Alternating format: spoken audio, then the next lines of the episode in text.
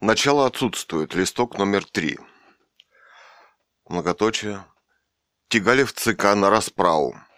Это очищение в литературе, и борьба писателя продолжалась всю его жизнь.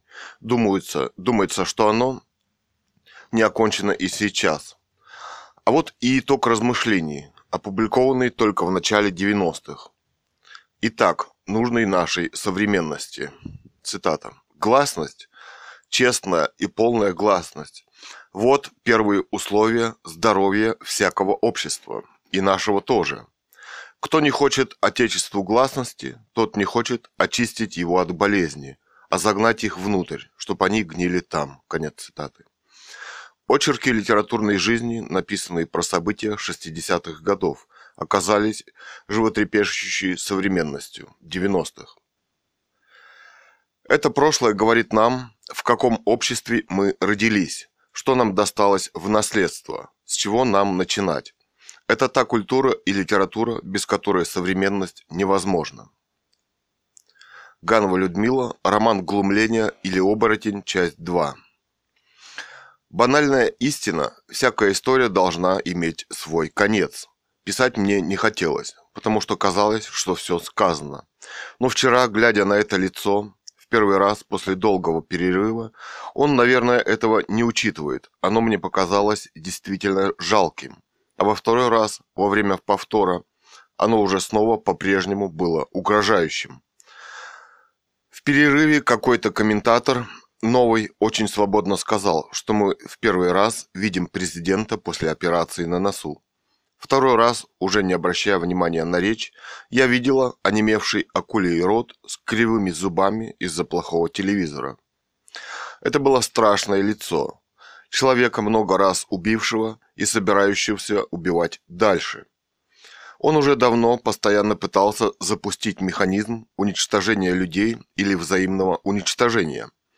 Первая попытка была, когда он пытался ввести цензуру, но он получил сокрушительный отпор, и она не просуществовала больше трех дней.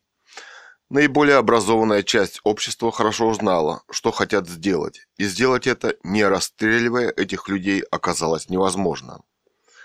Когда он прибегнул к войне, пускай локальной, но начатой по его приказу, все в этой войне неправедно. Против банд формирований не применяют армию и самолеты, не окружают и уничтожают его вместе с мирным населением – в этой речи не было ни одного слова правды, даже про то, что он отдал приказ не наносить бомбовых ударов. Были и фотографии даже в известиях с этими огромными ужасающими ракетами. Оказывается, нами же для нас же и изготовленными. Были и рассказы по телевидению про то, как четыре квартала одним снарядом от попадания такой бомбы. По-видимому, вместе с детьми. До, каких пор этот человек будет орудовать таким образом в стране? Начало было положено, когда он на глазах всего мира разрушил таким же ударом парламент. Когда я смотрела на это помертвевшее лицо вампира, я подумала, он давно уже не человек, это сумасшедший, и что его может остановить, чтобы он не уничтожил всех нас. Его семья – вопрос – слабое утешение. Для Сталина даже его близкие были убиваемы, так же, как и все остальные. Любовь над ним не властна. Он начал и будет продолжать убивать. Я думала о наших простых маль... мальчишках, которые опять должны убивать, так же, таких же, как они, для сохранения власти ибо, ибо он пытается наладить этот механизм подчинения через военную власть. Потом были кадры, наверное, минуту, сквозь ветки, белое снежное поле. На нем на расстоянии нескольких метров друг от друга фигуры парней. Слышна автоматная очередь. Оператор снимал сбоку. Парень открыт со всех сторон. Так вот он, так вот он встал на колени, поклонился невидимому богу, коснулся земли лицом, выпрямился, взял автомат в руки. Он защищал свою землю, и оператор, и оператор снимал его сбоку. Он через минуту мог быть уже мертвым, Но в этот святой момент он был бессмертен. Господи, сохрани его. Не дай попасть в этот страшный список мертвых мальчишек.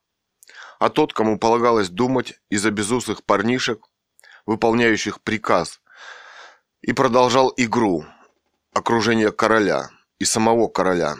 Было показано помпезное заседание Совета Безопасности, на котором присутствовало всего несколько людей. Безлюдное заседание, где во главе пустого длинного стола из-за стола лилась безграмотная, примитивная, убогая речь. Вряд ли Сергей Шахрай понимал свою близость со Сталиным, хотя внешне его глаза – копия сталинских, а эти висящие по сторонам усы висели как-то беспомощно. Вряд ли он понимает, что его, что его все дальше и дальше заводят в трясину предательства собственного народа, ибо защита Родины для любого кавказца неписанная но совершенная моральная норма.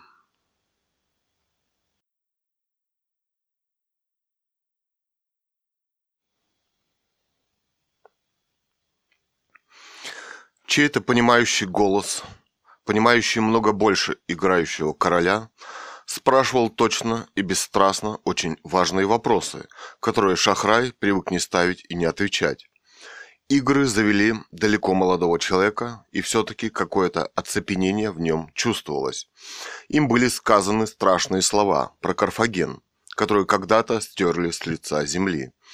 Это скороговоркой сделанное признание молодого, впитавшего весь цинизм только что ушедшей эпохи человека, заставило меня усомниться, а насколько нормален он, погнавшийся за верхним эшелоном власти – Этому что может остановить его? И почему никогда он по обычаям своего гибнущего народа никогда уже не поклонится земле, не возьмет автомат и не пойдет защищать ее? Никогда. Вместо, вместо этого он подобострастно будет вашей тенью президентского обращения к народу, где все шито белыми нитками, где, одна мы, где ни одна мысль не является настоящей, где все они стремятся не только прикрыть, но скрыть. Всякая речь представляет собой какую-то художественную ценность. Это же расплывчатый, аморфный. Там нет ни одного само, слова самого президента. 90% страны разрушено. Я думаю, в России он стремится к тому же. 121 миллиард задолженности по пенсиям. Я думаю, всеобщие задолженности в России триллионы. И все делается для того, чтобы они застопорили, застопорили все в России. Вечером прозвучало другое интервью с другим человеком, Абдулатиповым, заместителем из Совета Федерации. Ну, первое, я пожалела, что он, наверное, в единственном числе в Совете Федерации. Великолепная, строгая, чистая мысль, где переговоры упоминаются не для отвода глаз, где на переговоры приглашаются все политические силы, где точно указано, что эта война превратилась в войну против народа, что он бесстрашно говорит со всеми, кто приходит. От него по-сталински убрали охрану, не соединяют со многими министрами, что дело каждого способствовать переговорам. Я думаю, это та точка, которая, э, когда все честное должно начать действовать. Но это не судорожный страх подельников, которые почувствовали страх за собственную шкуру. Я помню съемки Гайдара на митинге у Пушкина. Он оказывается против войны во Вьетнаме, и что он осуждает Думу, которая не сделала специального заявления. Но разве Дума может на что-нибудь повлиять? И разве ты не участвовал в том, чтобы она заняла такое место? Это был страх за собственную шкуру. Этот человек, который вместе с Бен Борис Николаевич не постеснялся голосовать против наименьшей заработной платы, когда ее предлагали поднять с 20 тысяч до 54 за месяц. Она стала 343, минимальный прожиточный уровень. Это тоже последняя степень цинизма, когда сам ворует в банке, а соотечественники мрут с голоду. Здесь нет никакого преувеличения, так как закона об индексации зарплаты в соответствии с минимальным прожиточным уровнем. Не надо строить никакие капитализмы, нужно скромно и справедливо жить. И не наживать богатство за счет умерщвления голодом своих соотечественников. Десять простых заповедей Христа. Вот что должно быть в Конституции. Я не запомнила фамилию человека из комиссии по правам человека, который поехал в Грозный и который призвал соотечественников не оставаться безучастными к происходящему и который обратился к мировому сообществу. Продолжает поступать информация из Бихача. О ней лучше бы молчать, так как мы видим Грозные в развалинах. Показали и людей, оставшихся без крова, по милости президента – отрешенные, впавшие в тяжелейшее состояние люди, которые голодают. А кому-то не нравится выбранный президент Джахар Дудаев. И вот под этим предлогом людей лишили всего. Раз выбрали, значит выбрали. Помню, как тех первых мальчишек, погибших у Белого дома, за за этих президент уже не вспоминает. Под видом целостности России убивать мальчишек –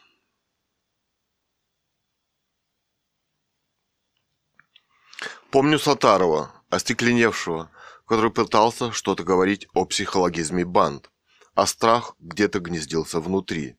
И, наконец, наши старые испытанные монстры, диссиденты. Мелькнуло в новостях лицо Старовойтовой, пришедшей даже, если ее бывший демократ и решит ее расстрелять с помощью спецподразделений или ОМОНа. Суровое лицо, со своими словами на своем месте на митинге. Давно пора было перейти от защиты президента к оппозиции. Вообще, как можно в команду к такому человеку? Что мало на Руси святых мучеников, диссидентов, людей, десятки лет отсидевших в тюрьме. Кто бы мог встать со словами святыми у руля государства? Человек, принадлежащий к верхушке портократии, который должен нести уголовную ответственность за все преступления портократии перед народом. Достаточно, достаточно брякнуть прилюдно партбилетом и все грехи долой? Ой ли! Видела прелестное лицо со взглядом гремучей змеи. Новодворская. Слава богу, дама на своем месте. Отсидела по тюрьмам, боролась, когда никто и пикнуть не смел. Знает хорошо, на что идет.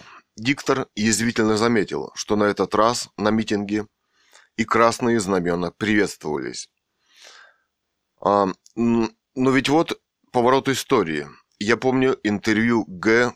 теперь Зюганова о России, где все четко и ясно и соответствует правде. Президент России – главная разрушительная сила в России.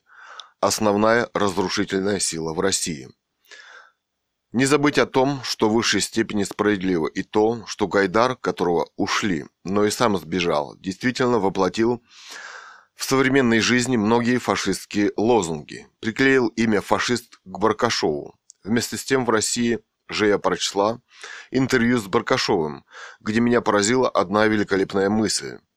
Каждый человек в России должен иметь достойный россиянина уровень социальной защиты, а не ночлежку и пособие, которое еще никто ему и не дает.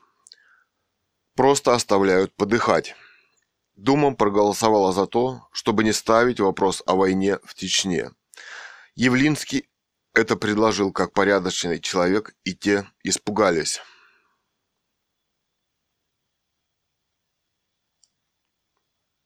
Все равно, ребята, никаких законов вы не принимаете. Развратили вас подачками в голодной разоренной стране. Даже половины не нашлось. Отсюда исключительное значение имеет стоячая демонстрация у администрации президента. Люди из мемориала. Это выжившие из миллионов хорошо знают, о чем речь. Они привыкли, когда их расстреливали без суда. И вот снова они взяли на себя всю тяжесть ответственности. Низкий поклон вам, святые, святые, святые. Но может быть самое интересное во всей этой ситуации то, как ведут себя газеты – из-за болезни не смогла купить себе очередной номер России. В предыдущий в центре Борис Ельцин целился из какого-то прекрасного длинноствольного оружия, фото из журнала «Таймс». Поражал и прицельный беспощадный взгляд, а под этой фотографией лермонтовские гениальные слова из «Валерик» про жалкого человека, человека и о том, что места на этой земле хватит всем. Россия ведь уже обезлюдила, Конечно, Россия во многом совершенно необразованная, безграмотная страна с очень многими сословиями, которые ничего не понимают в политике, никак в ней не участвуют. Но делать на это ставки, как Ленин, все-таки нельзя. И бесчисленные укусы газет, именно так, по-видимому, воспринимает их БН. Люди ему успели сказать все, что думают и понимают. Это немало, БН. От этого вам не уйти. Это в вас засело теперь. Есть святые нравственные законы, и они всесильны над всеми. Вам не отмахнуться. Показали Губенко, который ставит спектакль по пяти произведениям Салтыкова-Щедрина. Самое время, потому что Россия сейчас сумасшедший дом. Ну а почему бы не присоединиться к, пиче... к пикетчикам из мемориала? Вам это легче сделать, чем нам. Наше дело, ваше дело идти, а другим стрелять. У каждого в этом мире свое дело. Эдвард Радзинский совсем недавно поведал нам с экрана историю диктатора Нерона. Она была точно соотнесена с нашим временем. Особое внимание было уделено падению Нерона. Оказывается, когда он хотел собрать войско для подавления вспыхнувшего восстания в провинции, никто не пришел на сборы. Никто. И тогда диктатор понял, что ему пришло время умереть. Самому. Конечно, здесь еще слишком много играют в команде. Интервью с министром иностранных дел. Глаза дьявола. Хотя и был один момент в интервью, когда он тяжело вздохнул. Другой министр, военный, перевели в движение целую армию, чтобы взять мятежного генерала, другого, который тоже разгонял парламент. Вообще такое впечатление, что всем все ясно. Что может быть страшнее смерти безусого пухлого мальчишки, которого кинули убивать своих соотечественников ради укрепления собственной власти? Короткое интервью Грачева. По бокам два вояки. Тройка ужасных, примитивных. Эти распоясавшиеся, пьянка от крови, от безнаказанности, преступники заявляют, хвастаясь, что на каждый выстрел они ответят тысячью. Они зажгли случайно упавшей бомбой нефтехимический завод. И зловещее пламя, что будет, если загорится весь завод. Рядом склад аммиака, смерть всех в радиусе 1 километр 200 метров. Да, это современный Карфаген. Они воюют даже с младенцами, но Россия прошла уже миллионы смертей, даже я смотрю на этих распоясавшихся от безнаказанности вояк с презрением. Они хотят запугать до смерти всех, чтобы выжить самим. Как мне вспомнить Рудского, который думает только об одном – отдать всех под суд праведный. Было интересное интервью в подробностях. Современный независимый ведущий взял интервью у мальчика в розовых штанишках. Ну, кто-то а, а он-то хорошо понял значение жеста войны в Чечне. Вряд ли могут состояться выборы, выборы президента, заметил он, и картину полного расстроенного умственного мира президента, совершенно искаженная картина происходящих событий от той, которую они получают сами –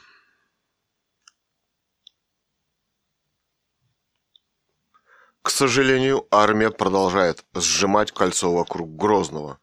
Коротенькое сообщение из вестей о том, что президентский дворец в Чечне уже на выстрел из винтовки. Хвастливое заявление об использовании ядерного оружия.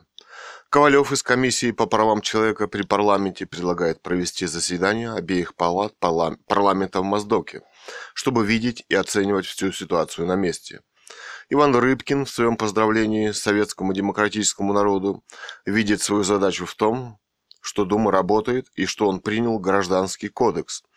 А вот закон о прожиточном уровне, касающийся, наверное, двух третей России, в работе и скоро будет принят. Негодяй. Я думаю, что вся эта, что, что вся эта дутая демократия достаточно прослушать достаточно послушать самое пошлое из того, что я слышала э, за этот год. Это речь Шумейка. Ничто не, от, э, ничто не отличает его от самого президента. Просто уходя от всего, он производит не столь свирепое впечатление. А выжить любой ценой и жить самому хорошо. Как хочется пнуть его под зад. Да, суд и суд праведный за то, что в одной команде морит голодом Поленицкий Россию. В программе «Время» скорее вести интервью с рабочим завода. Госзаказ на печатную продукцию. Но купили за рубежом. Людям редко, раз в несколько месяцев, выдают зарплату 50 тысяч, а булка хлеба стоит уже в 500 грамм 800 рублей. Есть 750 грамм за 440, но это кислый кирпичный черный хлеб, который невозможно есть. И все равно две булки стоят тысячу. Покорное лицо рабочего, который работает каждый день и уже давным-давно не доедают. Не доедает. Его специально жестоко на протяжении трех лет морят голодом. И короткое покорное его «так дальше жить нельзя», «да нельзя, поднимайся на сбастовку». Какое-то странное появление какого-то чиновника из госкомимущества. Снова предприятия будут управляться через государство. Отмена приватизации – вопрос. Смена курса на 100%. Наворовали достаточно. И все, что могли, перекачали в швейцарские банки – вопрос.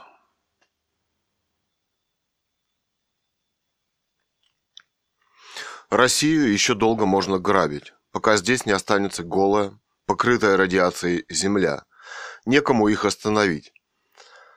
Все, кто похитрее, похитрее перестроились воровать. Раньше это делали, чтобы быть сытым. Воруй, Россия. А теперь это делается потому, что таково демократия, в кавычках. И такое понимание капитализма. Кто работает, он не нужен вообще. Слишком многое предстоит еще разграбить.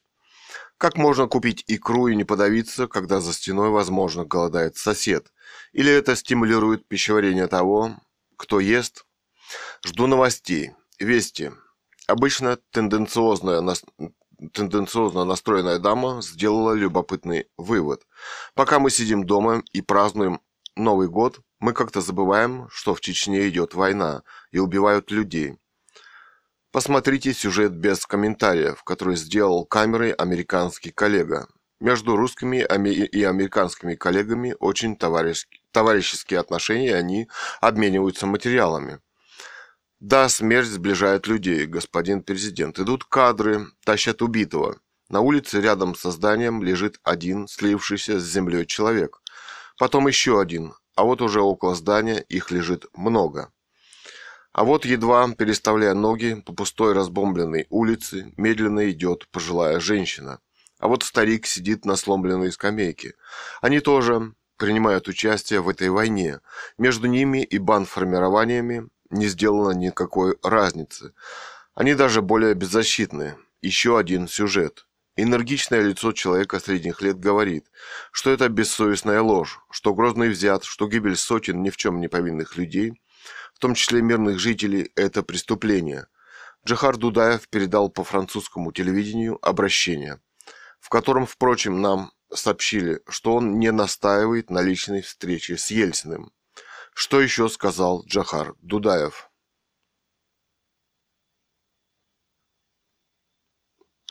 Может быть, к моменту Чеченской республики его подтолкнул в свое время призыв популярной демократа-президента «Берите столько суверенитета, сколько хотите, сколько можете». Мы не знаем, как на это смотрит Джахар Дудаев. Нам не дано выслушать обе стороны. Улавливая еще одно замечание. А, согласно бездарно применяем а, цивилизованные нормы, нормы решения конфликтов. Да, мы их не желаем применять.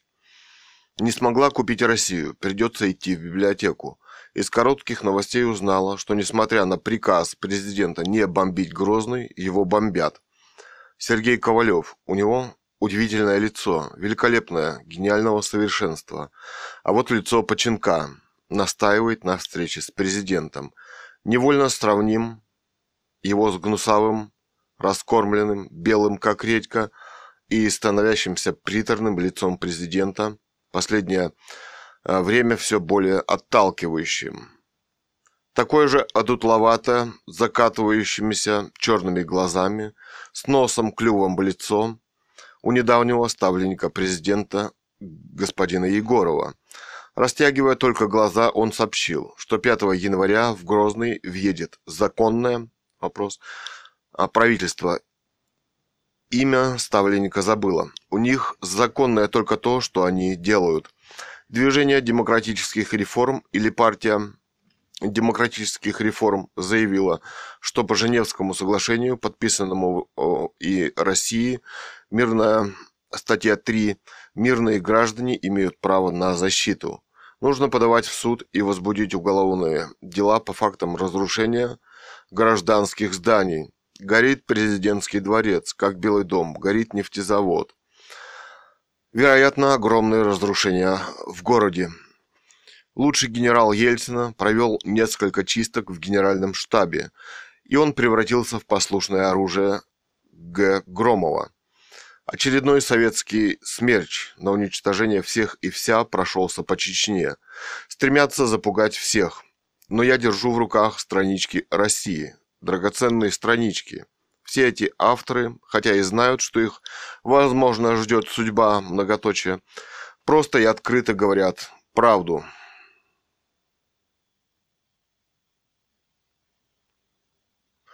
В Кремле сидит сумасшедший вампир, который принялся убивать людей, чтобы остаться у власти. Плохо и то, что наше окружение, которое до смерти заиграет короля, и само так увлечется, что станет, возможно, его жертвой. Никогда в России от короля не уходят. Они прилипают намертво в карнавальном танце на бале сатаны. Этот человек – карьерист высшей степени – Свою жизнь посвятил одному, своей собственной карьере. Он никогда ничего ни для кого не делал. Это была борьба только для себя. На самом деле ему нечего делать и на самом верху. У него нет ни одной собственной идеи, ни интеллекта, ни видения страны, ни патриотизма, ни любви. И вот такой человек строит конституцию под себя. Расстрелял парламент, уничтожил сотни ни в чем не повинных мальчишек – стоял со свечкой в храме перед Господом Богом, и этот современный священник не проклял его. Теперь пришла очередь ему умирать, и эта агония зверя и убийцы страшна для страны, где большинство ее людей под разговоры о демократии голодают, где с огромной системой, системой банков людям не выдают даже нищенскую заработную плату, где их прожиточный минимум не определен главным законодательным органом страны. Где же господин Солженицын? Я думаю, пожив в России и ощутив на себе весь тяжкий гнет российского, а не американского житья, нужно все-таки было бы воспользоваться пока еще существующей свободой, свободной прессой, покаяться за свое одобрение, освещение расстрела парламента и направить открытое письмо людям. Конечно, он стар, устал от борьбы, но такое молчание для такого писателя – это позор. Наконец-то мировое сообщество стало выражать, в кавычках, озабоченность. Наверное, посмотрели кадры съемок, которые не могут быть субъективными и неверной оценкой действительности. Мы имеем полный убогий набор сталинских способов вечного пребывания у власти. Первое. Бесправное, забитое, голодное существование большинства. Второе огромный чиновничий, постоянно меняющийся аппарат, зависящий от воли одного человека, который ничего не делает. Третье. Развязывание скрытой войны против своего народа и его убийства. Четвертое. Но самая яростная борьба против интеллигенции и гласности. Однако здесь у него что-то постоянно не срабатывает. Механизм этот еще не налажен, и он постоянно стремится его начать, так как здесь его успех. Ориентация на Сталина вместе с тем у Бога. Было очищение, были три года, когда покаяние, пускай и неполное, совершилось. Совершилось. Не глупость ли это начинать войну, не уничтожив гласности? Такая чувствительность к слову и столько правды. Нет, она колет глаза, она сказана вампиру в глаза. Женщины из мем мемориала были отправлены в милицию. «Ах, креста на тебе нет, ты, воюющий с женщинами». Услышала информацию о том, что ходят упорные слухи, будто на Кавказе есть случаи массового захоронения в братской могиле. Заметка на полях. 27 декабря бомбежек не было. Сергей Адамович Ковалев «Русская ложь». Григорий Явлинский. Отставка президента. Степашин. Хаджиев. Оказывается, мировая общественность начинает понимать, в чем дело. Билл Клинтон прислал письмо. Неужели объясняет, что нельзя убивать мирных жителей и воевать с собственным народом? И так далее. Жак Ширак высказывался очень резко. Европейское сообщество хочет отказать в кредитах. Да, финансировать преступников преступно. Турция призывает прекратить бомбардировки Грозного. У комментатора из «Времени» страшный вывод. Кто-то пытался заработать политические очки. А если просто сочувствие к тем, кого убивают преступно? А если просто сочувствие к тем, кого убивают преступно? Потому мы и дикари, что нравственное к нам приходит последним, если приходит. Коллектив Останкина провел собрание и единодушно просит президента не убирать Попцова. Последний, если не важнейший оплот демократии.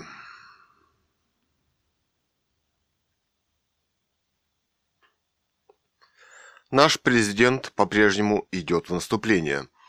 Меня это собрание восхитило. Президент пока не появился перед Советом Федерации с ежегодным докладом. Главная проблема, наверное, как смотреть людям в глаза. Оказывается, через них лились нефтяные реки. За рубеж и было 150 рейсов, рейсов самолетов в месяц. Вот это да. Штурм Грозного, Грозного продолжается. Показали бабу с ребенком, бегущую под пулями на фоне горящих зданий. Анализируя передачу «Не вырубить», я пришла к выводу, что между средствами массовой информации и президентом началась самая настоящая война. Передача имела острейший, если угодно президенту, точнейший характер, начиная с того, что охрана господина Ельцина 40 тысяч человек.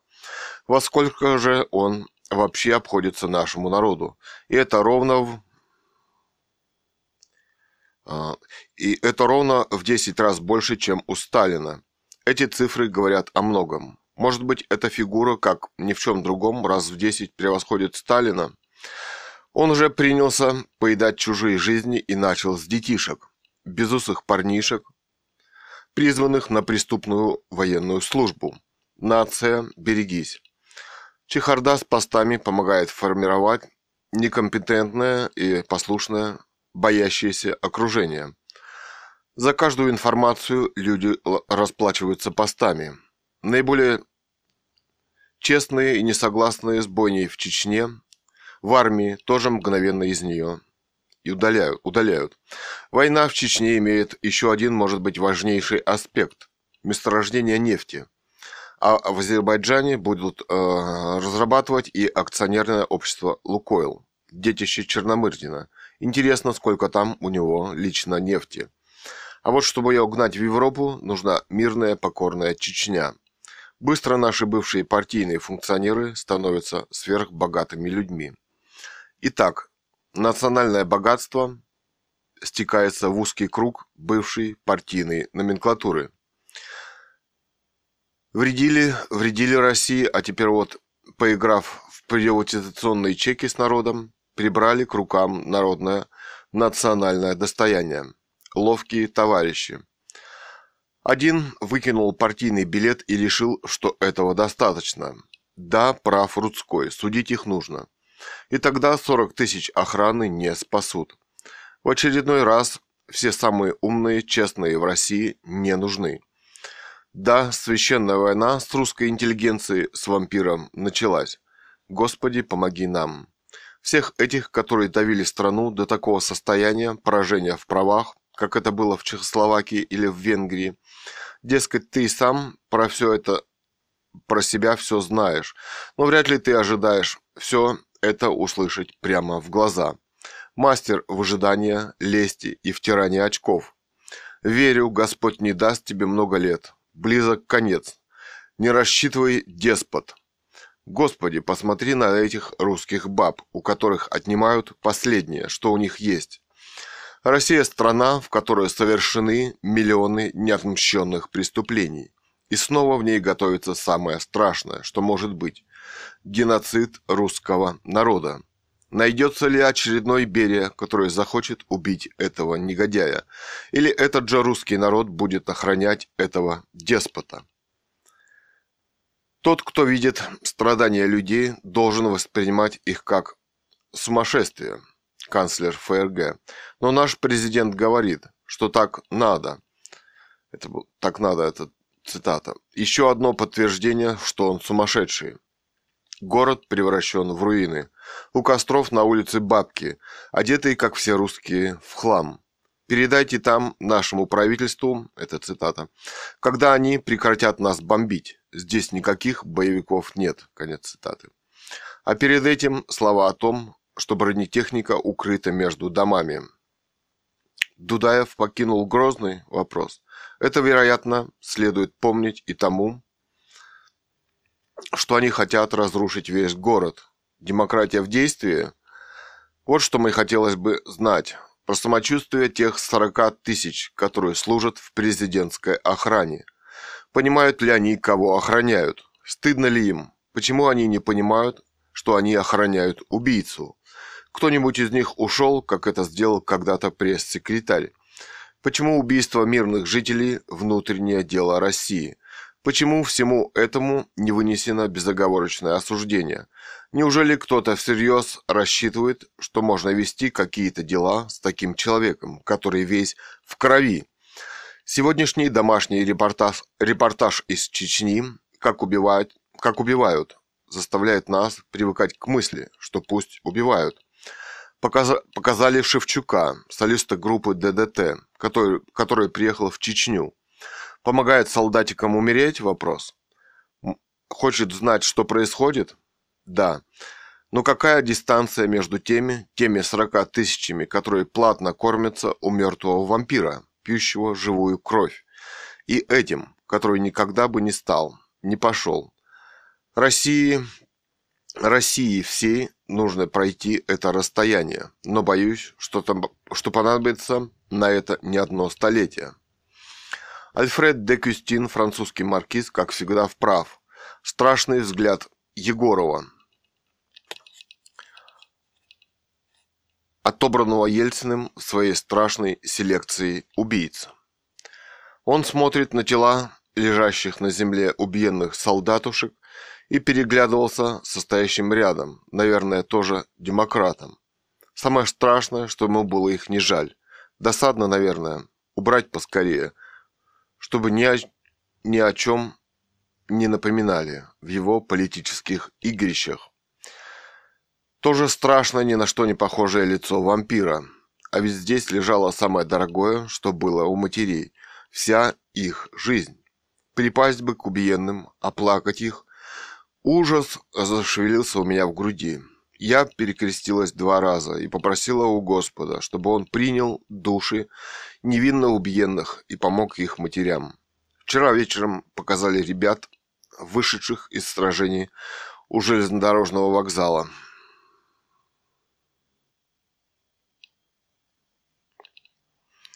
Дети, которых приобщили к убийству, убивая самих. От победной реляции о взятии ЖД вокзала они рассказали только то, что они там, на самом деле, были отрезаны и их беспощадно убивали. В нашем образовании советском существеннейшие нравственные проблемы, а не те, которых убили и которые там остались, могли бы идти в тюрьмы, чтобы не убивать. Хотели минуть сию чашу, не думали об этом, скорее всего. Не понимали, кому служат и в какую армию идут, скорее всего, пришел Анатолий Приставкин в студию. Вряд ли он на самом деле тешит себя надеждой, что до убийцы президента, может быть, можно достучаться. Но вот что совершенно точно почувствовал и уловил этот человек, что он писатель. Начался очередной национальный пожар, имя ему очередной сталинский геноцид, и что нужно стучаться во все двери мира и до Коля, и до всех других. Справедливо было и упоминание о холодности американского президента. В этом течет, наверное, слишком много славянской крови. Иногда она любопытные, любопытные штуки делает с людьми. А в общем, я думаю, что Бен удалось его обмануть, так же, как поначалу весь мир. Из интервью, взятых на улицах Москвы, ясно, что люди плохо представляют, зачем все это. А может быть, просто не желают говорить. Какая-то закрытость появилась в речах. Я увидела осторожное и настороженное, холодное, холеное лицо старой москвички. Эти люди привыкли жить при терроре. Мастерски был сделан репортаж о полных ответах, откуда же у Дудаева столько оружия. Егор, Егор Гайдар, заикаясь. Я тоже подумала, как точно в свое время была сделана БН ставка на этого трусливого и жадного человека, который способен врать. Он сам первый, волнуясь, торопясь и заикаясь, поведал, что оно было захвачено Дудаевым. По-моему, что-то было сказано про Шапошникова. Однако Шапошников все-таки, как опять точно была проведена селекция, и он был заменен на Громова, рассказал нам, что сам Т. товарищ Г., когда выезжал в Чечню во время того, как тот был в отпуске, а потом отстранен от должности по требованию господина Дудаева. Ему было оставлено 50% оружия, а все русские солдаты выведены. Нет, вы только подумайте. Сначала оставил, а потом повел детей убивать. 26 ноября в том году была бездарная танковая атака. И в эту новогоднюю ночь десятки детей были убиты.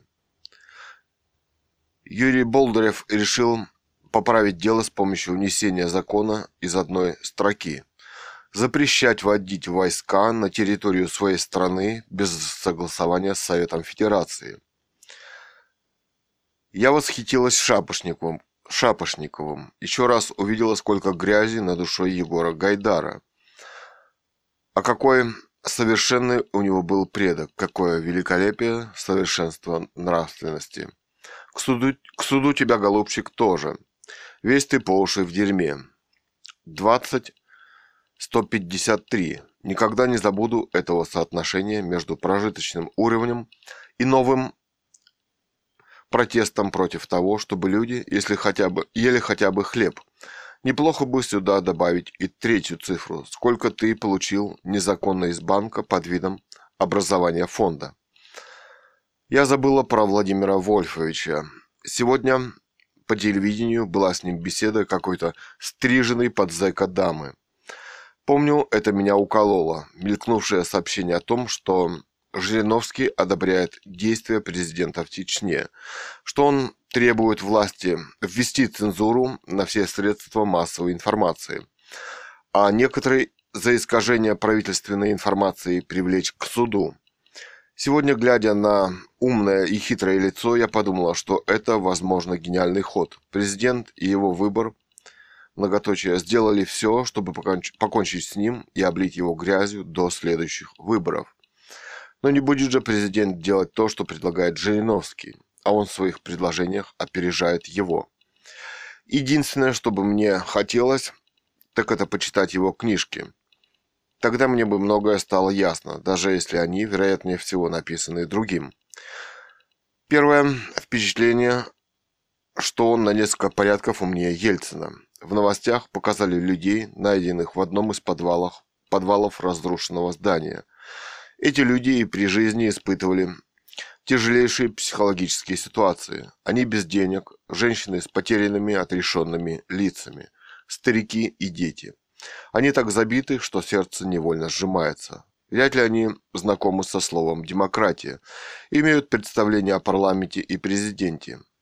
Все они воспитаны в тоталитарном государстве, империи зла, и современный представитель, пожелавший себя называть не генеральным секретарем, а президентом, так мало оставил функции парламенту, что президентом на самом деле и не является – двухдневное перемирие, которое объявлено для того, чтобы собрать тела убитых, которые которые одного показали на линиях проводов, лежит на улицах, лежат на улицах по неделям.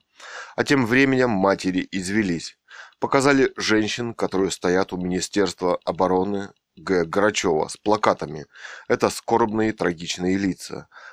Они не снимают пикета.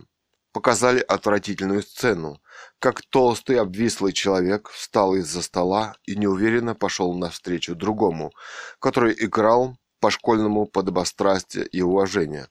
Второй хорошенький, с короткой лысиной, и тон которого переходит на угрожающий, а подбородок становится железным, а глаза оловянными. И такие люди во главе нации. Беда-бед. Пресс-конференция Олега Попцова. Веселое русское дурашливое лицо и простые ясные слова. Телевидение должно показывать весь спектр точек зрения на публику. И любопытный пример. Газета «Известия» опубликовала статью, в которой рассказывается, что Екатеринбургский ОМОН в полном составе отбыл домой, когда ему предложили участвовать в карательных акциях. Молодцы ребята. Их же начальник, чтобы как-то выйти из положения, доложил, что это плановая замена. Как же быть редакцией «Вестей»? Весь коллектив ТВ ведет с президентом тоже необъявленную войну, выдерживает, э, выдерживают всю ее тяжесть. Единодушно. Бен, вот что, вероятно, вас убивает. Как и чтение большинства газет, которые сюда не доходят. Решил накинуть удавку на нацию. Сегодня еще показали Шапошникова. Положительно, он симпатичный человек. Милая скромная улыбка, попытка осмыслить проблему в плане ликвидации демократии.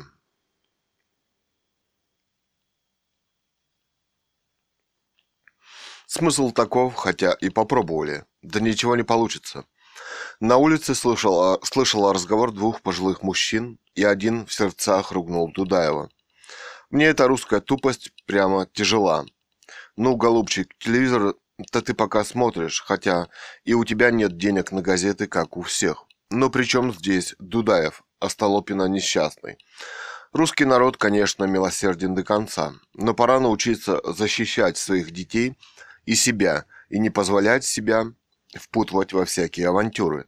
А то прямо дети, готовы верить чему угодно. Ну да и слава богу, это тоталитарное состояние мозгов, когда они были селекции анированы и уничтожены. Осталось только, остались только те, которые могли расти, как трава в поле. Все это уходит. За последние три года молодежь увидела столько фильмов, в том числе и хороших американских. А, американских. Прошло столько фантастики, что жизнь качественно изменилась. Я в это верю, верю, хотя и представляю весь, весь ужас всех матерей сразу когда они видят одного мальчишку, убитого на проводах. Показали бы лицо, чтобы их всех не парализовало. Я прошу Господа, чтобы Он дал силы тем убитым женщинам, которые ничего не знают о своих сыновьях, сил бороться. Чтобы этот взорвавшийся генерал каждый раз уничтоженным проходил сквозь скорбные ряды ненависти, Верил не уйти ему от человеческой и божеской ответственности. Горе должно разогнуть и освободить дух, чтобы этот человек, стреляющий детскими руками и неокрепшими душами, был уничтожен. Хотя меня убивает то, что наказать его по-настоящему невозможно. Каждая душа мальчика – это цветок несостоявшейся любви, доброты, красоты мира. Радует и то, что у демократа любителя такое тяжелейшее, разрушающее его настроение. Дерьмо человеческое. Севрюгин, губернатор Тульской области, велел отключить программу «Не вырубить подробности и вести» как противогосударственные.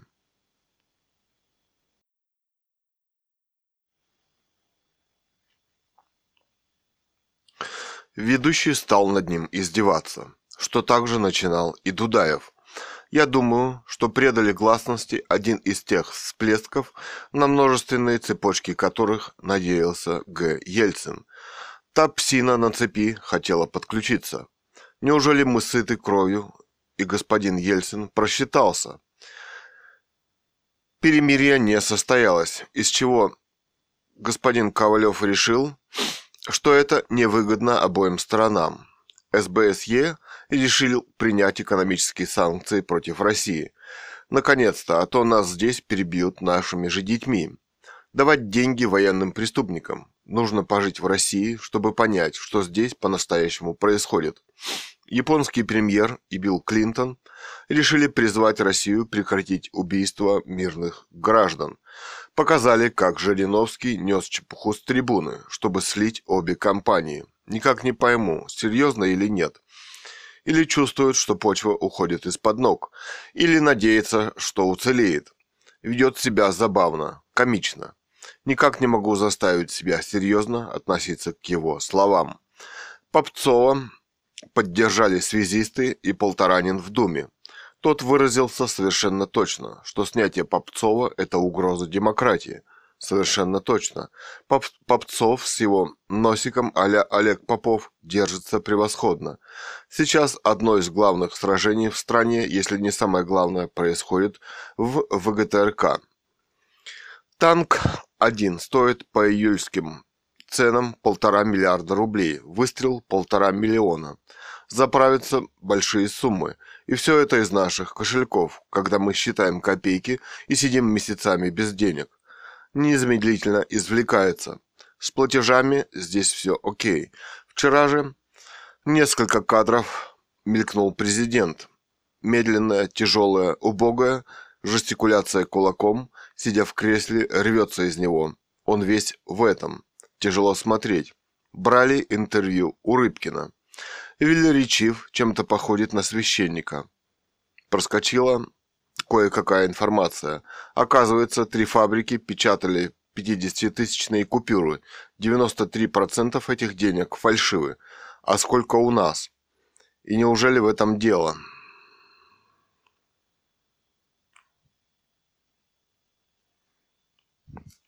Джахар Дудаев читал письма 19 мальчишкам, пленным, письма матерей. Самое страшное пережили эти ребятишки. Но разве не вы ввергли их в эту войну, необученными? Послали сражаться, убивать свой народ. Сама эта война разве не настолько же чудовищна и противоестественна? Парламент, вернее Дума, не поддержали законопроект, внесенный Яблоком и Выбором, о том, что на территории собственной страны не должны вестись военные действия федеральными войсками. Вот это парламент, всем парламентам в мире парламент. Такого уж точно не мог сделать ни один парламент в мире. Не зря Бен на него рассчитывал. В нем запела добрая старая партийная номенклатура, которую Бен знает как свои пять пальцев. Кроме как убивать, воровать, подавлять и сидеть на шее забитого народа они не умеют. Сорокина, ведущая вестей, сделала очень большой шаг в своем развитии. От оголтелого восхваления бомбежки Белого дома она перешла к более точной и умелой оценке происходящего. Превратилась в приятную умную женщину. Да это Бог. Нет, на Жириновского вероятно, повлияло абсолютно голодное детство. Тут точно свихнешься. Мать их шестерых одна кормила. Смесь гениальности и совершенно сталинской безнравственности в достижении целей. Это дикая сторона геноцида нации. Она у многих, и это самое страшное в России, где все-таки достать его княженцию. Скоро выборы в парламент. А он не принял даже единственный закон из одной строчки о прожиточном уровне – миллионов россиян, чтобы он соответствовал прожиточному минимуму потребительской корзины. Показали, однако, как наш парламент разогревается от спячки в первый год и сытой московской жизни с машинами по две штуки на каждого парламентария. Война и новый поворот в политике Бориса Николаевича Ельцина. Их все-таки задели – Уж кто-кто, а они-то хорошо, слишком хорошо знают, куда хотят повернуть рельсы. После, прошло дней десять, они наконец приняли решение о создании парламентской комиссии по расследованию кризиса в Чечне. Откуда, мол, столько оружия? Мы хорошо это теперь знаем, благодаря адмиралу Шапошникову. Вот что значит люди старой партноменклатуры, или точнее их полное отсутствие – ну вот, появились дебаты. Любо-дорого посмотреть. Многие ведь так любили парламентский час, кипели страсти и настоящие, вскрывающие и взрывающие людей. Они, правда, давали повод продажным писакам все и всячески извращать. Но глядя на танцующего Жириновского и его, а, он действительно прав, Каспаров. Самый смешной политик – это главное в этой трагедии – нефть.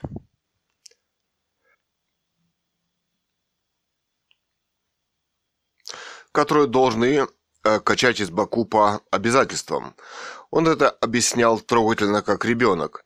Ну вот он взялся за объяснение, что Билл, Билл Клинтон то же бы самое сделал в Америке с любым штатом. И тут я засомневалась. Там такое произойти не могло, по целому ряду причин. Там существует много механизмов их, их разрешения и демократических. Давите любой штат в Америке вам не гаите. Ну, а Биллу Клинтону еще как политику расти да расти. Но для меня стало ясно, что Вольфович не из чади ада, а просто не все понимающий человек. Но мне стало легче, искренне заблуждающийся.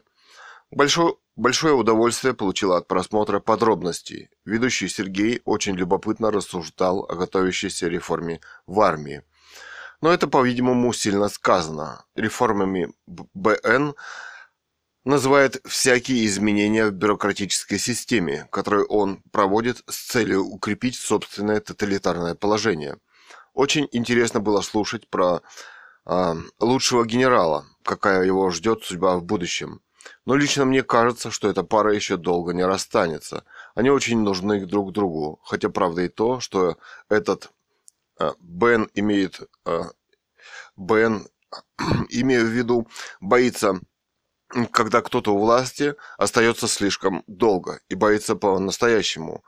Очень хорошее выступление Эллы Памфиловой. На вопрос по телефонной линии «Ваше отношение к БН» она просто и прямо сказала, что нынешние демократы – это вовсе и не демократы, у них большевистские замашки.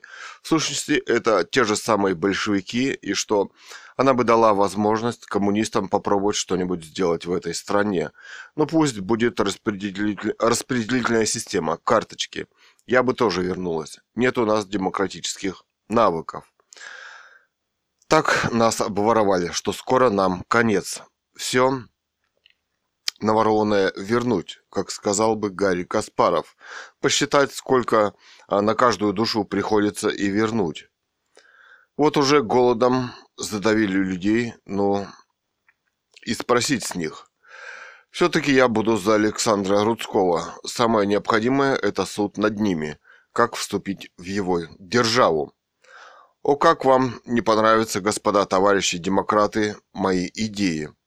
А ворованное у детей вас не жжет, а прожиточный людской минимум вам душу не греет – Снова зашумел, зашумел парламент. Двинулся с места. «Давайте, ребята, беритесь за Конституцию», как сказал Шейнис. «Меняйте. Что же вы? Трусите? Не, не можете переплюнуть БН, пока он вас введением ЧП не придавил и не упразднил. Господи, накажи его за нас и наших детей. Все те, кто окружает БН, что называется одного с ним поля ягоды. Он, видимо, органически не переносит людей умень, умнее себя. Все это в основном бывшие портократы. Тяжелые, толстоватые, деревянные люди, онемевшие и одеревеневшие от сидения за своими, за своими столами. Чуркообразность, неподвижность, когда они приклеены к ним, сидят каждый день и ничего не делают. Их отличительная черта – Добравшись до заветного стола, они прекращают всякое движение и развитие. Тот небольшой объем мысли, которым они владели, складывается из почитания высокого начальства, умалчивания кричащих, трепещущих вопросов и подавления всего, что находится ниже. Это вечные персонажи Салтыкова-Щедрина или великого сыгранного портократа, потерявшего голову Олега Табакова. Все более онемевшим и тяжелеющим становится и главный партийный функционер. Показали мальчиков из отряда ОМОНа, которые собираются на войну. Еще раз я убедилась, обманутые дети обманутого поколения. Идеальные дети – несмотря на мерзость того, в чем их заставляют участвовать. И они об этой мерзости не понимают. Их учили простым мыслям незатейливых русских парнишек. Они не подозревают, как сложно строится и создается ложь, и как она цинична. Но если вспомнить парней из Афганистана, уцелевших и презревших эту ложь, то эти, ставшие ушлыми, очень сложными и абсолютно точно оценивающими действительность молодые люди, совершенно другого уровня. Я же имею в виду тех, кто пошел по другому пути. Стали наркоманами и профессиональными убийцами. Ну, а этих детей, таких красивых, совершенных детей, готовых жертвовать собой, этих мальчиков, таких мальчиков нет нигде в мире. И кидать их в эту мясорубку – страшное преступление – на таком же уровне находятся и их простые родители. И здесь роль ТВ – это последняя инстанция, которая может помочь людям увидеть правду. Ему бы помочь жить, а в это время огромный мертвец присосался и уже толкнул его на путь, где выпьет его кровь. У России на этом пути огромные традиции кровопускания и убийства. Что там святая испанская инквизиция? Вместе с тем были показаны несколько матерей, которые выкрали ребятишек с места службы.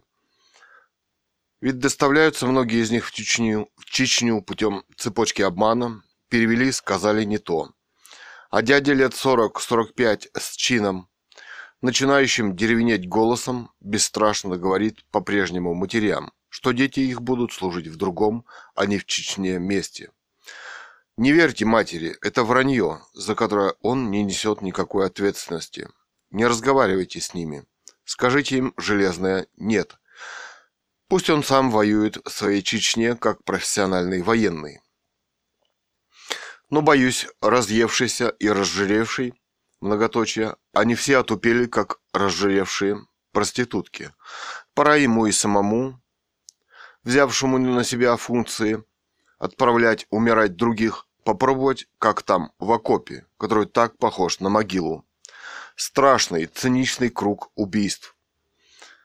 Проделала Россия, и мальчики, лишенные информации, выросшие во лжи, ее не замечают, потому что вакуум полный. Перекрыть последние каналы информации и детей, что хочешь. Страница вырвана. Продолжение а Бен упорно, упорно и медленно пробирается к всевластию.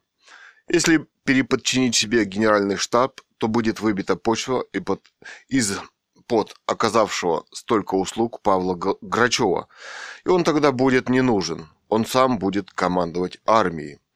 Показали Новодворскую в передаче о каком-то генсеке. Эта женщина вышла протестовать тогда, когда огромное безмолвие придавило Русь. ГУЛАГ, изобретенные психушки и все репрессивные меры в своем полном классическом наборе, казалось, навсегда задавили страну. Я помню несколько компаний ПТВ, когда ее пытались унизить, принизить, извратить. И вот она именно в это время, когда вы в уверенной вам территории одной из крупнейших в СССР делали все то, что необходимо, она протест арестовала и сидела в тюрьме, в то время как вы трусливо уничтожали следы. Другой. Много, ой, как много выдержала нечеловеческого и организованной и вами жизнью. Вынесла эта женщина, прежде чем эта страна тронулась с этого места. Нечего хлопать билетом и бежать. Будете живы, под суд вас, по всей строгости того, что вы совершили. Перекрасившийся портократ-демократ. Что-то здесь не так, напоминает другой убитый певец и политический борец.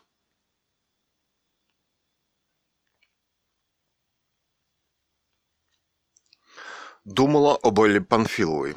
Ну почему? Это очень уравновешенная, спокойная, такая красивая русская женщина не выдвинет свою кандидатуру на пост президента. Войны у нас бы не было, это точно хотя у ней и нет сыновей. Ее не смогли соблазнить никакие апартаменты. Жила, когда была министром на окраине города в обыкновенной квартире. Ее не испортили никакие оклады и Кремль, и самое главное – власть.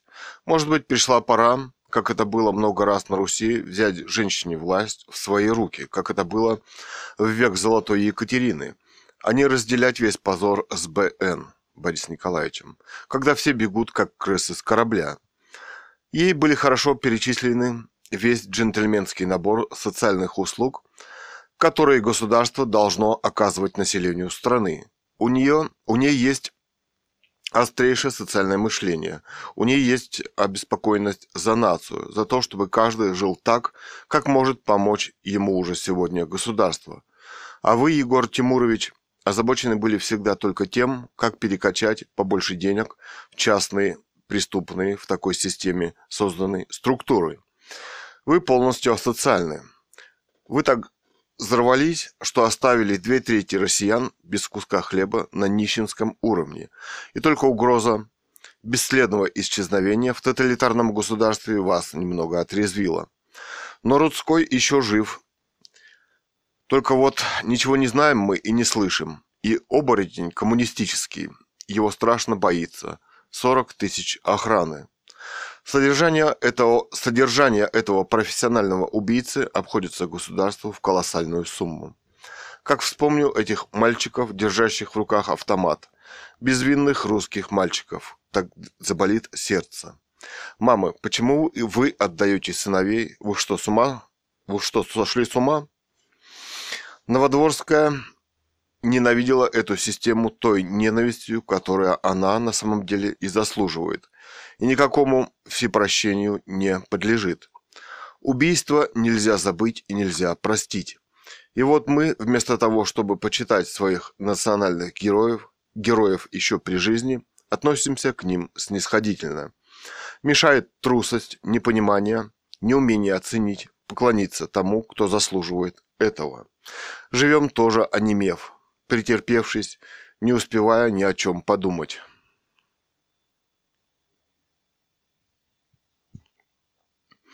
А мальчик, этот красивейший русский мальчик, все стоит у меня перед глазами. А у вас, Борис Николаевич, никакие мальчики перед глазами не стоят? Какие гарантии от тоталитарного режима, от которого вы отказались? Должны быть в Конституции, которой придется вдумчиво изменять, принятые в попыхах и нечестно. А вот если Конституционный суд не работает один месяц, то президент должен уйти в отставку. Но и мы-то хороши. Наш мож... Нас можно объединить, соблазнив ложными посулами. Но разве убийство – обязательный путь к справедливому дележу национального пирога и справедливому распределению прибыли между рабочими, менеджмента и владельцами собственности? И как после этого назвать наших демократов, если наш рабочий в 104 раза получает меньше, чем американский? Да, никакой демократии. Это по-прежнему тоталитарный режим, сделавший скидки для того, чтобы не сидеть самим в тюрьме, а жить ограбляя еще сильнее. Это тот же тоталитарный режим, только еще в более сильной степени. Оказывается, крах его не наступил, БН, а вы развили его, прикрыв ширмой демократии для себя. Просто люди, подверг, подвергшиеся бомбардировке, это глубоко травмированные, подвергшиеся бомбардировкам, которые полностью выбиты из нормальной жизни. Оказывается, сын Джахара Дудаева сражался в Грозном и скончался от ран. Это благородство, и другого имени здесь нет, а вы его бандитом. Вчера, вчера Шумейко объяснил, объявил краснея и смущаясь, что общество на грани ситуации путча 1991 года.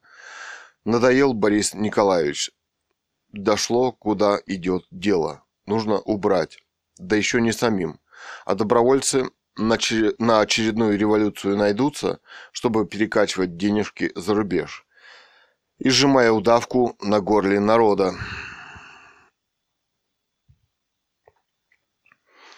Смотрела Солженицына. Строг, сух, прекрасно мыслит, но весь в прошлом, в идеях земства. Пытается возродить. Я думаю, что он правильно делает, что не трогает БН. Миллионам людей нужно посмотреть и научиться видеть честного человека. Крайне редкое зрелище, чтобы не кидаться за обаятельными проходимцами. Одно из, основ... из основных возражений против имперских поползновений России – это то, что небольшие государства лучше управляются. Например, Шаймиев, президент Татарстана, поднял прожиточный уровень с 35 тысяч до 115. Всего на это 35 миллиардов рублей. А мы вбухиваем в Чечню триллионы. Но мысль поднять прожиточный уровень народа вряд ли при... придет в голову БН. Или кому-нибудь из новоиспеченных большевиков-демократов. Это ведь тоже война против своего народа, геноцид нации. Например, в Латвии уже приличный прожиточный уровень, а в Узбекистане раздали всем, всем желающим по большому участку земли. Без наших русских бюрократических проволочек, и люди живут на земле. Помню, БН под этим предлогом разогнал парламент, но всем этим дело и кончилось. Так что чрезмерная концентрация власти на огромном пространстве – это сумасшествие. Против имперских замашек, когда и на собственной территории не построено жилье для миллионов людей, нет работы, из рук вон плохо обращение с природой и не, реши, не решены десятки и сотни проблем. Конечно, может и жалко три нефтяных завода в Чечне, в Чечне но этот маленький народ хочет жить отдельно, а мы, победив его, проделав в сталинское время его депортацию в очередной раз, очередным предлогом затеяли депортацию. Может, Билл, Билл Клинтон и не имеет ничего против войны в Ч Чечне, а, но вот в Конгресс пришло большинство республиканцев, и хотя они, конечно, не нравятся ему, но разгонять его под этим предлогом, а тем более палить по нему из танков, ему вряд ли придет в голову. Там четко разграничено поле их деятельности.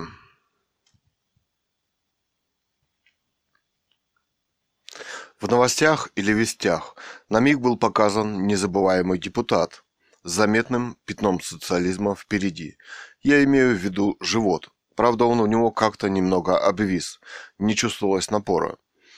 Но говорил он по-прежнему уверенным фальшивым голосом. Прежние социалистические вещи до 35 тысяч поднять прожиточный уровень, это значит разорить бюджет и социальные программы. Он уверен в своей безнаказанности. Он привык давить на народ своей огромной страны. Ну а мы-то, когда наконец научимся считать деньги?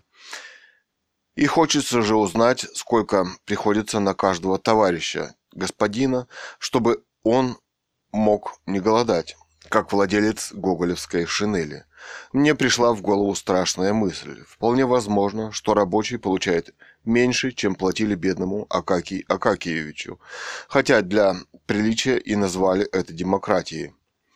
Показали матерей ребятишек, подставленных под пули в Чечне. Одна заявила, у ней оба близнецов, им еще нет девятнадцати, услали в Чечню. И никто ей не говорит, живы они или нет. Наконец до нее дошло, что лично ей все равно, какой степенью суверенитета обладает Россия. Хорош суверенитет, суверенитет, если зажег по всему Кавказу войну, как прозорливо заметил один депутат.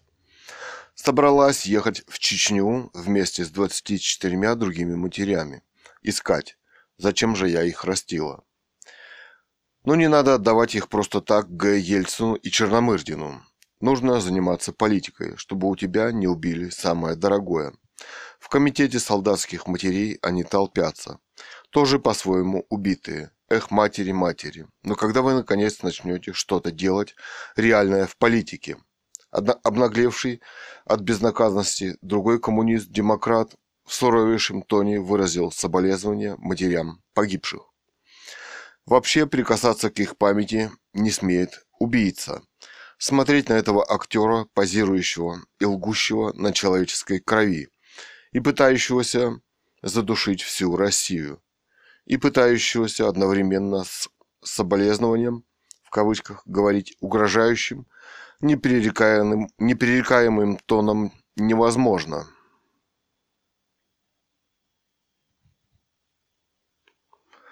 Я думаю, расплата близка. А в это время Дума отклонила предложение об отставке военного министра Павла Грачева. Ну, ребята, слов, как говорится, нет. Крайняя степень трусости и фальшивая издевающаяся избирательная система, как сказал А.И. Солженицын. Вести начались с того, что мы попали сразу на место военных действий. В прорезь укрепления была видна улица и шел сильный артобстрел. Молодой военный средних лет, настоящий русский офицер, полное обаяние. Говорил, так как может говорить только русский, мягко, спокойно, о том, что не дело посылать необстрелянных мальчишек под огонь. Толку от этого мало. Он не боялся, ему было присуще то высокое спокойствие духа, которых нет ни у одной нации в мире, несомненно, одной из талантливейших. Ну вот таким человеком руководит преступник, человек постоянно взведенный, неуравновешенный, лишенный элементарных основ порядочности. Что с ним будет? Подобное обаяние у советского замечательного актера А. Збруева.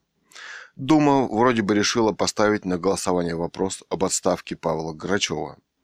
Какой-то коллапс совести ее настолько поразил, что она просто не в состоянии шевелиться. Опять дискутировался вопрос о поднятии прожиточного минимума, минимума, и опять оказалось, что он стране не по карману. В то время как огромные суммы тянут в швейцарские и другие банки. Страна уже ограблена до предела и измучена голодом, но об этом молчат.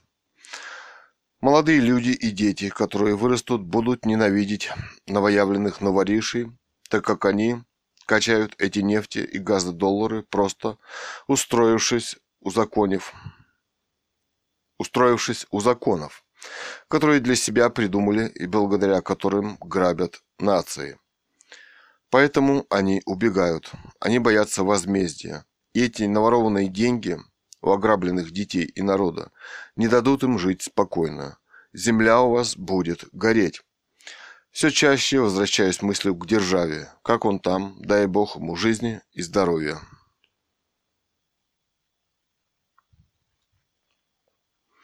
Средства МИ хорошо держат оборону. Эти люди достигли того уровня порядочности, при котором они уже не отступят. Эх, все бы так. Передача «Москва-Кремль» – это та передача, в которой отобранные по селекции люди занимаются проституированием мысли. Один говорит, Россия уже тысячелетия отстаивает свою целостность и кладет за нее головы.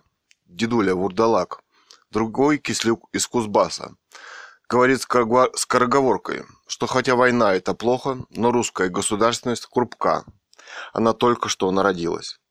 Я посмеялась. Выбирают две-три отдельные звена мысли и ездят по ней до неприличия.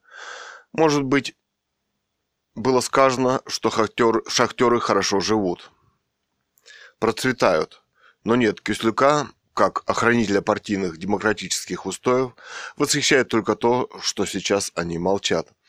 И прекрасные смелые лица шахтерской толпы, и таких людей обманывают. Когда мы поумнеем. Снова несколько кадров с мальчишками. Вот у них спрашивают, полушутливо, полусерьезно, готовы ли они воевать. И вот несколько человек, они двигаются, говорят также полушутливо, полусерьезно, отвечают. Готовы, смогут. И эти улыбки юных богов, богов, в которых все совершенно, все прекрасно. В этот момент они не могут поверить, что их могут убить, потому что сейчас они бессмертны.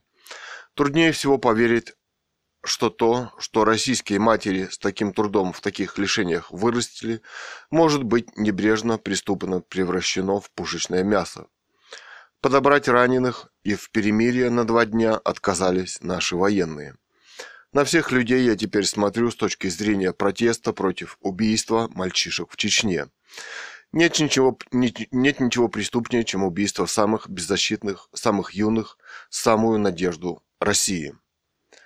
Но наше общество не способно себя вести, даже как самая последняя чернь в Риме.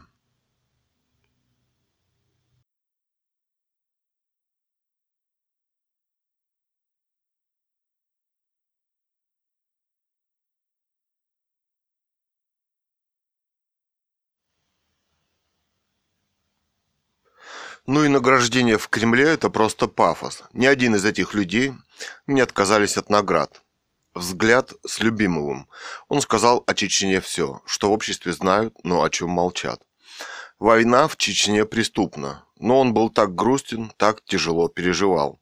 И был у него чудесный сюжет о горце Чебане, пасущем Атару в 300 километров от Грозного. Горец был полон народного достоинства, покоя, мудрости и тяжелых размышлений. Как, цитата, «Как только Ельцин пришел к власти, так люди стали убивать друг друга». Конец цитаты. Точнейшая фраза. Сергей Ковалев собрал круглый стол по событиям в Чечне. Убивают детей для того, чтобы прекратить военные действия, нужна добрая воля. В городе Н известная журналистка дает срез прифронтовой гуманитарной помощи. Хорошие люди, и все согласились в этом участвовать. И самое страшное, волнуясь, она к ним подошла.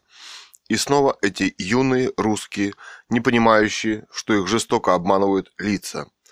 Кто когда им скажет за километр за два от того места, где их убьют, Поверните назад, здесь вам не место.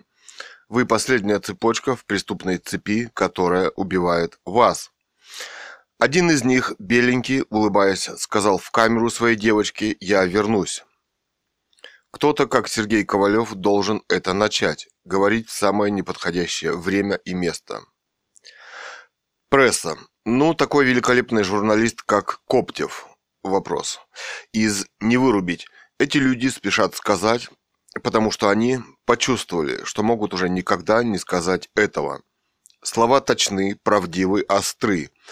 Великолепная, точная, краткая речь, из которой ясно, что, например, товарищ господин Степашин принимал участие во всех карательных экспедициях, начиная с Сумгаита и кончая Вильнюсом.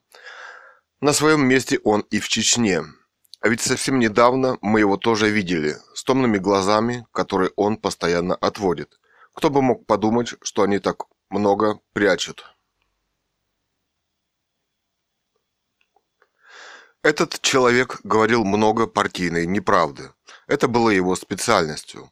А кандидатская, бог мой, что-то о руководстве партийным пожарниками, честное слово. Ну вот, этот профессионал говорил о восстановлении нормальной жизни. Опаснейший преступник, который не понес никакого наказания за свои преступления. Продолжает свои преступления. Он нашел нового хозяина, уверовал в свою безнаказанность. Ну как не вспомнить Александра Рудского, который назвал Степашина пожарником, и когда, наконец, он понесет заслуженное наказание и за свои заслуги перед, отече... и перед Отечеством, и за этих безвинных мальчишек. И вместо того, уважаемая, чтобы красиво стоять перед бортом, у тебя ведь тоже сын. Почему не подойти к этому худенькому, светловолосому и сказать, «Ребята, идите назад, не можешь вслух, подойди и скажи тихонько. Все так заняты своей карьерой-жизнью, а мальчишки умирают. Когда-нибудь это кончится, вопрос. А кто и когда начнет вслед за матерями ехать в Грозный за детьми? Но ведь не может, чтобы мы так отупели, чтобы их мало любили, чтобы мы боялись их так, чтобы позволить убивать. Это трусость, Нельзя предавать собственных детей. Только матери могут остановить эту позорную цепь преступлений. Я думаю о нас, о всех. Почему ни одна из них не потребовала встречу с Ельциным? Почему они сотни тысяч молчат? Отупели? Конечно, да. Травмированы? Конечно, да. Убиты горем? Да. Им нужно растить других детей? Да. Пусть бросят работы на месяц и пусть все едут. Помните у Мандельштама? Рабы молчат, или мы уже замолчали до того, что начали убивать наших детей. Бог мой, наверное, мы должны уйти бесследно, раз мы не можем их защитить. Сергей Ковалев нашел в себе силы. Пускай их не найдется у матерей, у которых убили сыновей, и они умрут на их могилах.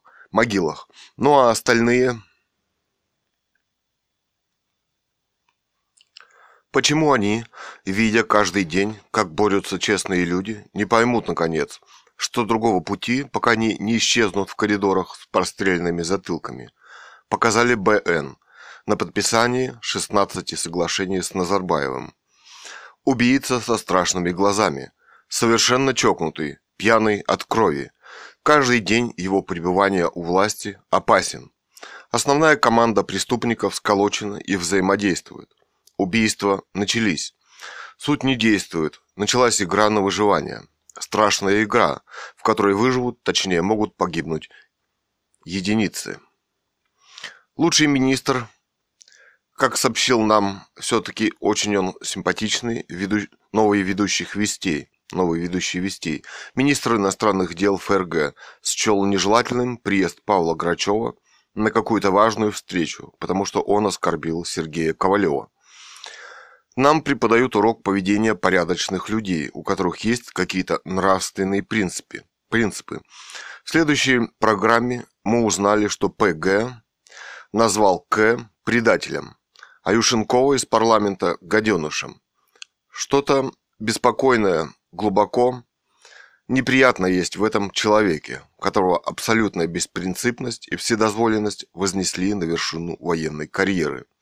В то же время это показывает, как многого не хватает в демократических механизмах, механизмах власти, в стране, задавленной бюрократией, то есть чиновниками. Выборность должна быть основой как можно большего числа постов. Губернаторство плохо сочетается с президентством, а ведь мэр в Америке избирается. 26 морских пехотинцев убито и около 200 получили ранения а они так мирно смотрелись на фоне самолетика их привезшего. Экспедиция, путешествие, но это оказалось путешествие в смерть. Весь воздух незаметно пропитан смертью, уничтожением. Бессмертный дух Ленина, Сталина и их верного ученика Ельцина витает над нашей страной. Как только, как только Ельцин пришел к власти, люди стали убивать друг друга. Кровожадность.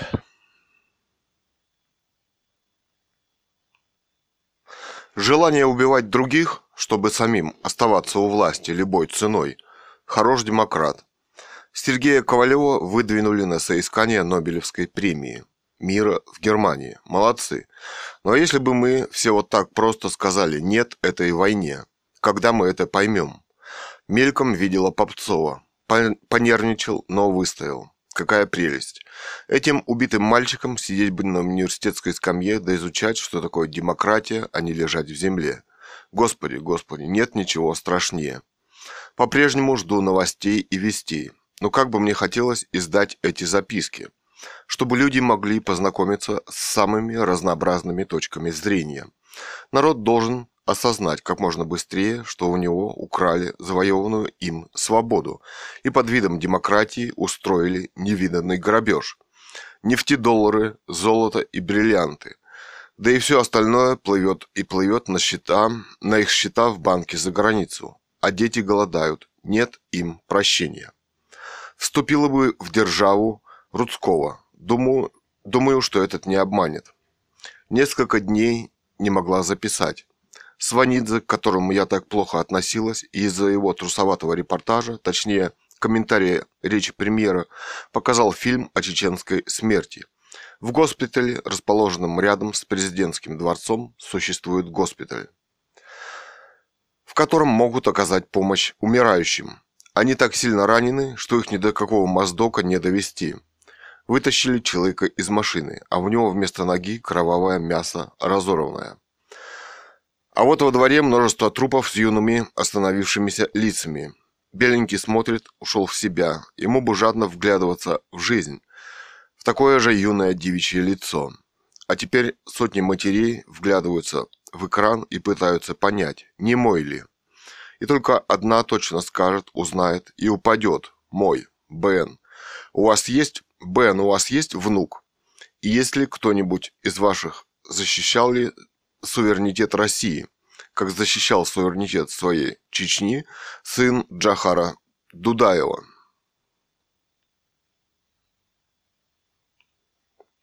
А вот молодой, полный сил, до пояса обнаженный парень. Ожоги. Божественный свет исходит от юной груди. Он просит помочь. А вот спустя 2-3 минуты он начал умирать. И вот тень прошла по его лицу. Смертная, гася в лице все. Так это противоестественно и страшно. Так хочется встряхнуть его, закричать «Не умирай!» Этого не может быть. Зачем ты рос, чтобы принять мучен... мученическую смерть? Не перевелись на Руси святые мученики. И юные, юные помнят его и помнят. А каждый новый репортаж начинается с того, что новые свеженькие колонны идут и идут по этому пути в ад, где люди хотят защитить свою жизнь. Россию не приняли в Совет Европы. И правильно сделали. Нельзя принимать преступников, пытающихся выдать себя за демократов. Демократические принципы – это нечто другое. Сергей Д. Неразборчиво фамилия. Взял интервью, есть в русской армии порядочные люди. С человеком, которого хотели поставить в главе операции в Чечне. К сожалению, не успела записать его имя. Очень симпатичный человек. Он пытался скрыть свое несогласие с операцией, говоря о том, что нужно было подготовить войска и так далее. Нет, политикой он заниматься не собирается, хочет остаться в армии, если его где-нибудь возьмут. Какое восхищение этим человеком светилось в глазах у. Восхищение живым порядочным человеком, поступающим по законам совести человеческой. Не убий. Кремлевский убийца, работающий в паре с Грачевым, когда тебя настигнет возмездие. Не писала несколько дней, было некогда. Глумление над народом Чечни и русским народом продолжается. Слава богу, что такие люди, как Святослав Федоров, начинают бороться за политическую власть. Вот реальный человек, который может реально руководить и развивать страну, потому что он уже создал собственную империю, которая великолепно работает. Микрохирургия глаза – и отдавать страну на разграбление преступникам огромные размеры или БЕ. Это тоже теперь преступление. Счет пошел на дни.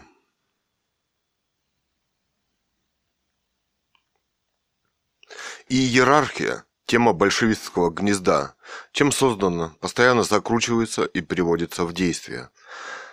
Видела сегодняшнее выступление перед федеральным собранием Абсолютный маразм, отсутствие связи, логики и элементарного мышления и малейшего намека на интеллект. Это сто процентов робот большевистской сталинской системы. Страшный робот. Человек этот, забравшийся на крови на верхушку неправового государства, имеет, умеет только две вещи – убивать и подыскивать людей, которые способны, абсолютно безнравственны, чтобы выполнять любые указы. Как может этот сумасшедший руководить страной? Он ведь уже приступил к ее уничтожению по сталинскому типу. Шахтеры готовятся к забастовке, но это больше торги. Вряд ли эти люди, единственные из рабочего класса, умеющие бороться и рисковать, все-таки понимают, что сейчас на их плечи легла ответственность за страну. Убрать президента и правительство немедленно, иначе потом будет поздно. Решил организовать собственную партию Борис Федоров. Сванидзе, рассказывая об этом, правда упомянул, что он за войну в Чечне. От самого, от самого Бориса Федорова мы этого не слышали. Этот политик и экономист весьма высокого профессионального уровня. И вот, пожалуйста, выверт, выверт а Сталин.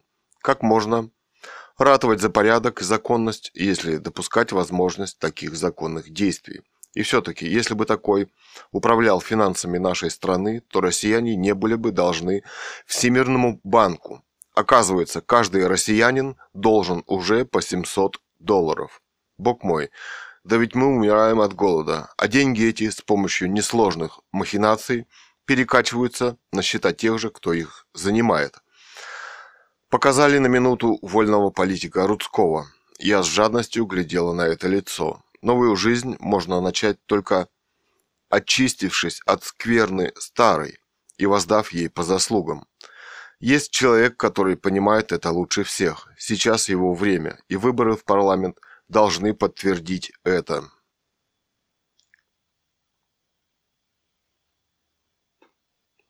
Как же нам дождаться этого?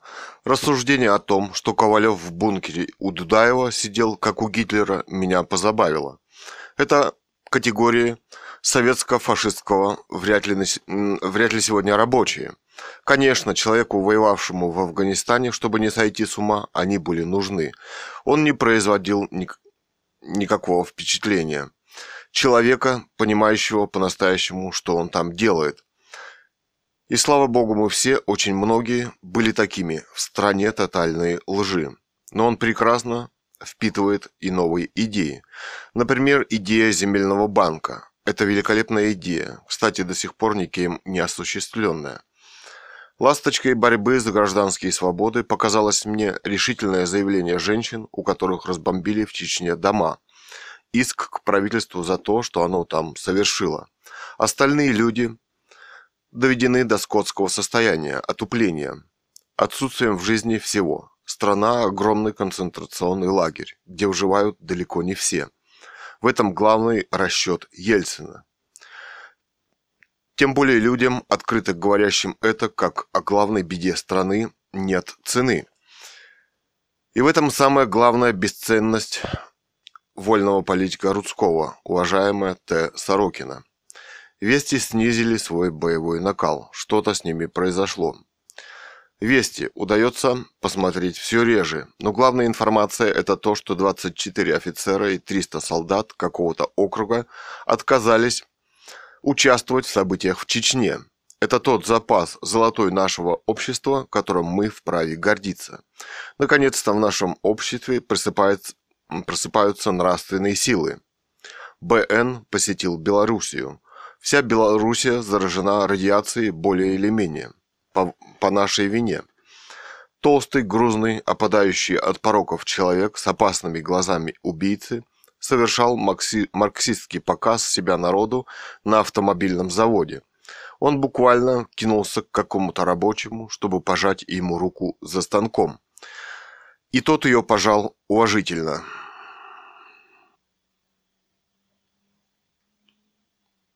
Один это сделал для того, чтобы понять, насколько глубоко в народе понимание его личности и его преступлений а второй за станком в результате тяжелейшей работы и эксплуатации так отупел, что почти превратился в робота, который покорно жевал пропагандистскую жвачку и вообще был не способен что-нибудь самостоятельно понимать.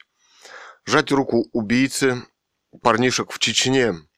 Встреча Солженицына и Святослава Федорова в студии «Публицист» была по-настоящему блестящая. Святослав Федоров наконец-то дал выход своей публицистической натуре, одного из немногих порядочных людей в стране. Это был настоящий джентльмен. Он рассказал всей стране, как Рузвельт не разрешил получать прибыль больше 20%, и все доходы сверх, сверху отбирались. Но они тут же распределялись среди, среди неимущих, малообеспеченных на социальные нужды. У нас те же банки, неограниченные прибыли, подумали, подумали бы, кого до последней нитки обирают. Страшно делается. способствует их же развращению, среди которых они собираются жить, среди кого оставлять своих детей, какие же они русские, если превратили свое отечество в прах. Или прав был Воложин, описывая, что оставили после себя русские на Кавказе, что пройдет время и для России. Простые страшные слова о том, что эта страна канет в вечность. Суховатый, элегантный, честный человек и вдруг и другой, нещадно честно работающий и не умерший, и не умерший от работы, пытались с экрана телевизора убедить своих соотечественников жить по-честному.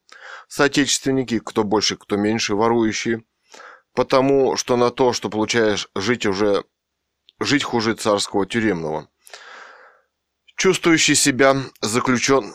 Чувствующие себя заключенными, приниженными, не видящие никакого выхода и просвета в жизни. Им подсказывался рецепт выхода из закрытых акционерных обществ.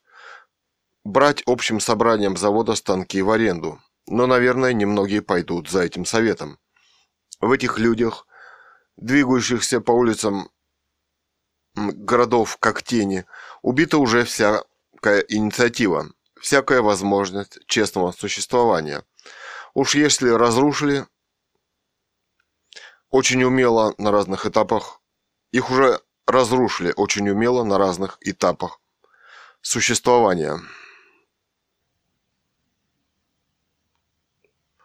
Наиболее убийственно это в государственных школах. Где до сих пор непокорные и непослушные объявляются дураками и отправляются в соответствующие школы. А ведь 95% могли бы учиться на 3-5. Второй этап – армия, где все делаются психически больными, как сказал Иосиф Бродский. Третий. Всю жизнь человек бьется за квартиру, делая многоточие. Надоедают, чтобы потом сдохнуть, как заезженное животное в 50-55 лет. В главе этого общества психически ненормальный Аля Ленин, его верный ученик. В сердцах Федоров стал говорить, что прежде чем допускать политика к власти, его должны обследовать. Ведь полная клиника не только у Жириновского. Во главе общества стоит ненормальный человек, психически неуравновешенный и уже сейчас опасный для жизни всего государства, всей страны. И жить, и жить под властью этого ненормального для порядочного, честного человека это оскорбительно. Но, в общем, вчера на экране был праздник. Коснулись и проблемы, что мы обобраны до третьего поколения – Почему мой внук должен платить деньги, которые взяты в долг мной? Вопрос. Забрались с руками и ногами в генофонд. Обобрали уже до третьего поколения. Эта цитата была. Нет, нужен нам Рудской, который ставит на повестку дня убрать обслуживающую президента бригаду и его самого как можно быстрее. Ну где конец широ... где наконец широта русского характера, почему все эти моськи, воры, манекены так мирно уживаются. Неужели и они, а и они его второе лицо, которое, в отличие от обираемого народа, сохраняется в неприкосновенности? Я думала, что мои записки кончились. Было в них уже что-то, что я хотела сказать, и, как мне показалось, сказала я. Несколько дней я не включала телевидение и уже знала, что все как было, так и останется. Не готово наше общество к протесту этой бойни в Чечне.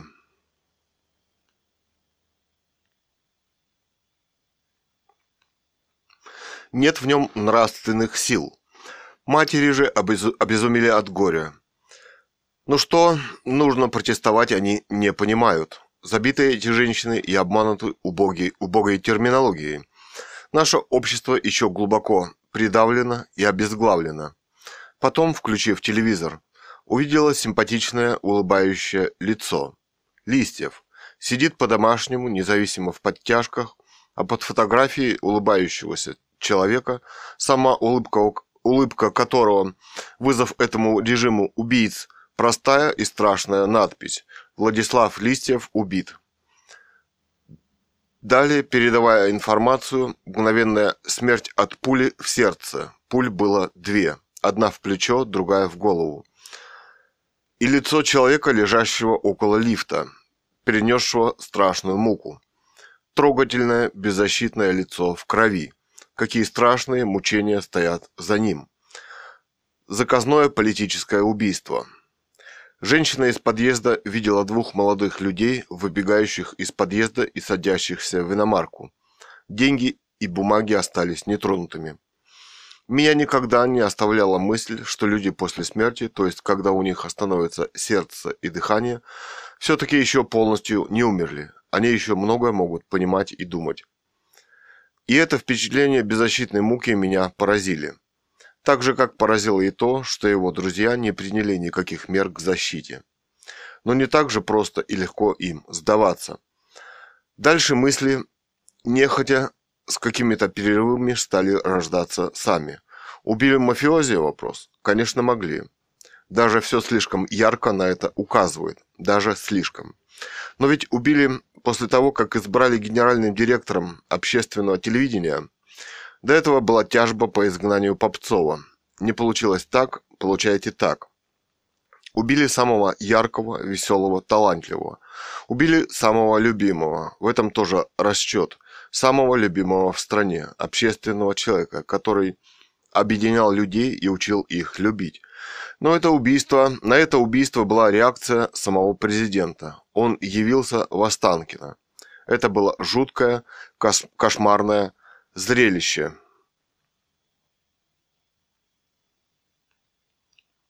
Огромный, распухший, как волдырь. Человек не считал нужным даже хорошо играть. Этот зверь пытался притвориться, что он может по кому-нибудь скорбить и убиваться. Примитивная речь, желание запугать и посмотреть на всех людей, которые ему сказали «нет». И эта страшная фраза. По крайней мере, он отличался от всех других. Вот что его сгубило. Для этого беса необходимость убийства сделалась первостепенной задачей, расчетливой и умелой, дьявольской и сумасшедшей необходимостью. Рядом с ним стоял другой член политбюро, маленький и уродливый, также повязанный в преступлениях родной коммунистической партии, из которой оба никогда и не выходили. Зрелище было настолько зловещим и удачным, что я подумала, что все эти образчики демократии – общаясь с ним, с Брежневым и Хрущевым, в общем-то, а, вряд ли делали какую-либо разницу между ними. Политика действительно самое грязное дело, если они не могут позволить себе такую роскошь. Как не подавать руку убийце целого чеченского народа? Народ после убийства пришел в студию. Мне запомнилось только несколько выступлений. Ну, во-первых, Боровик. Перед нами стоит рота киллеров, а мы рассуждаем, каким хорошим человеком был Влад Листьев. Мы обязаны спросить с президента. По крайней мере, при Горбачеве нас не убивали. Ведущий Брайан Ринга тоже задал несколько вопросов президенту. И я даже растерялась, как вам Егор Яковлев задал несколько умнейших вопросов этому же товарищу. Но не думал я, что он такой умница показали поле чудес и тему. Теперешним ведущим ой как далеко до него. Никогда им не пройти эту дистанцию и отпевание в церкви. Он лежал уже с другим лицом. Смертная страшная мука ушла с этого лица. Оно стало успокаиваться и понемногу отстраняться. Только было очень слабое. Хотелось пошевелить его. Оно было всегда таким живым. Рядом стоял сынок лет десять. Толстенький чудесный мальчик. Его сын, в котором Влад чувствовался очень сильно. Все его были рядом с ним, и он это понимал, только сказать не мог. Он все еще был живой.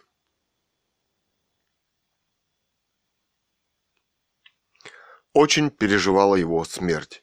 Его жена – молодая редкой красоты женщина.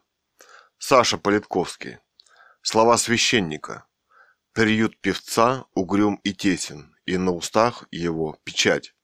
Слова о том, что много людей собрались за стенами церкви. Наверное, много, но, наверное, и мало для такого государства, как Москва.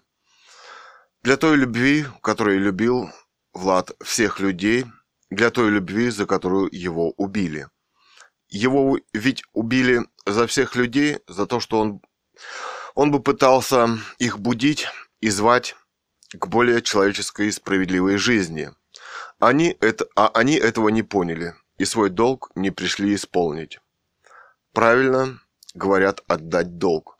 Неужели мы так и умрем в, при этом режиме? Господи, помоги нам. Конечно, интеллект этой страны подвергся и подвергается такому страшному уничтожению, как никакой другой. Он уничтожался и уничтожается. Люди отупели.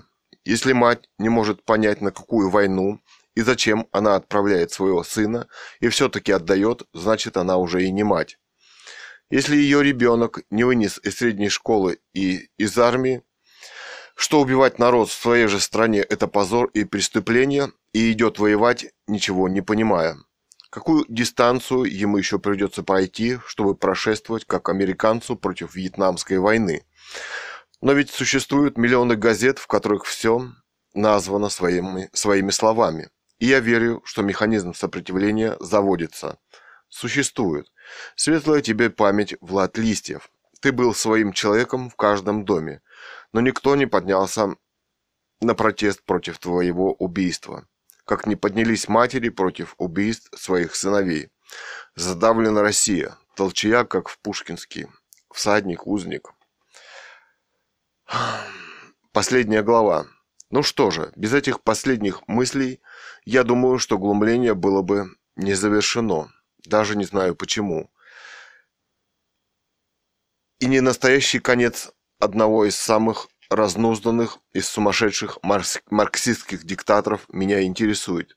Интересует, хотя его выход из тени и переход к власти еще раз доказывает, как опасны все они, служившие верой и правдой марксизму, и что всем им всегда должен быть заказан всякий доступ к власти.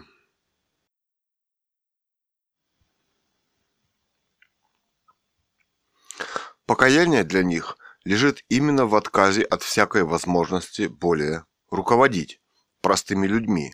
А если они желают трудиться, то трудиться. Но вам, Борис Николаевич, надлежало бы строить пятиэтажки и девятиэтажки, не более. Но по старости лет вы и этого не можете. А всем остальным, учитывая психушки и Афганистан, а теперь Чечню и разорение страны, каждому из руководящих воздать по заслугам. Соответствующие статьи есть и в вашей Конституции. Понимаю и то, что мало сил в современном обществе и желание жить честно. И все-таки верю, конец самой страшной марксистской, а отнюдь не демократической диктатуры близок, ибо личность ваша полностью разрушена, и страшитесь вы больше всего своего конца. Но нет у вас покоя за него, боитесь вы каждый день. Но хотелось мне закончить не вами, а честным как чудо человеком, чья смерть не дает вам покоя. Мысль о том, что вы захотели воспользоваться смертью Влада, Влада Листьева, чтобы снять с поста главу прокуратуры и милиции. Лишний раз говорит о том, какой сталинский ход захотели вы сделать, ее используя. Ведь Илиш, Ильюшенко и Степашин – ваши люди. А теперь вот такие огромные замашки. Так что эта смерть вам выгодна, более чем кому-либо. И то, что мэр Лужков вдруг запросился в отставку, если будут убраны эти люди, то лишь потому, что следующая очередь была бы его. Я думаю о тех чудесных минутах, которые подарил всем людям Влад Листьев. Умный, веселый мыслящий человек, который бесстрашно прошел свой путь до конца. Вот о чем многое хотела сказать, а почему-то не смогла. Были показаны и некоторые жуткие лица тех, кто пришел на телевидение и после гибели. Мне после передачи Политбюро подумалось, что я видела и разнузданные лица – На телевидении нет молодежной редакции, не ищут и не дают возможности показать новых талантливых передач. Она была эта небольшая сценка с великолепными молодыми ведущими, но все это было уничтожено безжалостными руками. Чьими? Может быть, его убила и зависть тех, кто не умеет слово молвить перед профессионалами. Самостоятельное журналистское расследование и замечание о том, что фотороботы это куром насмех меня снова насторожило. Это было профессионально сработанная утка, которую многие не заметили, потому что не являются специалистами в этой области. И лица людей, их и много, и мало одновременно пришедших к кладбищу. Должна была прийти вся Москва, Тогда бы нами не управляли теми методами, которыми управляют. Не посмели бы. Но мы что, онемели? Что с нами произошло? Почему мы решили, что проживем и так без чести, без последнего долга, а тем более хорошо? Ведь более или менее, что собой представляет демократию Америки, Франции и Германии, мы знаем. Ну почему мы так живем? Ну, не хотела я писать, а жизнь так интересно продолжается. Например, подкинула нам такое трудно вообразимое общество, как Мавзолей во главе с Геращенко – переведенном для того, чтобы поднять благосостояние тысячи самых высокопоставленных подонков нашей страны. Убогая параноидальная фантазия. Не придумал ничего лучше, как под мавзолеем, где до сих пор лежит труп одного из самых преступных людей мира, соорудить увлекательное учреждение с саунами и залами публичное учреждение. Их от этой группы не оторвать, у них мозги им исковерканы. И от его ублюдочной идеологии тоже. И прибыль они там получают.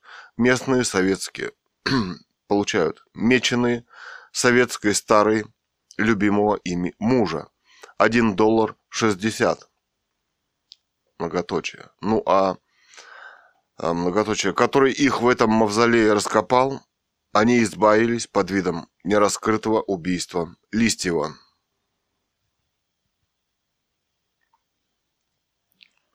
Хорошо работал начальник московской милиции, но не смотрелось его лицо порядочного человека с их лицами. Какая убогая фантазия спрятать от всего обираемого и голодающего народа. Прав был Дан... Данелия его к отце, прав был Политковский, заставивший, заставивший нас еще раз вглядеться в лицо президента. Когда его страшное, по, не... Э, страшное по лицо вдруг сверкнуло улыбкой мести, когда он за смерть Влада, деревянные слова, он решил снять главу московской милиции вероятно, единственного порядочного человека во главе правоохранительных органов. Появился новый симпатичный ведущий Сергей Доренко с его версиями. Вчера был его разговор со Степашиным. Почти бабье каверзное лицо. Бледность его, закрытая речь, сколько преступлений стоит за ним. Предостережение из уст ведущего, прозвучавшее о том, что сколько монстров было взращено в России для благих намерений – и которые поглотили самих создателей. Не очень, наверное, подействовало, хотя и было признание о том, что у него взрослый сын.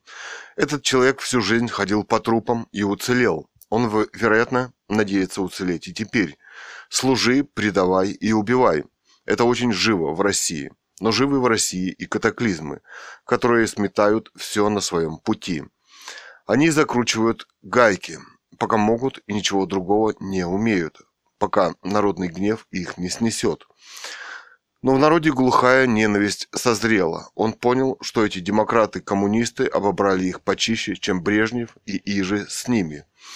И вот прекрасные съемки. Взгляд с тактичным Любимовым, который почти перестал говорить, потому что кадры сами предельно говорящие.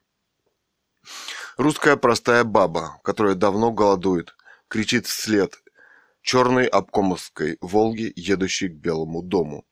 Кричит про то, что составляет смысл ее жизни. Ее обокрали до нитки, ее обобрали до нитки.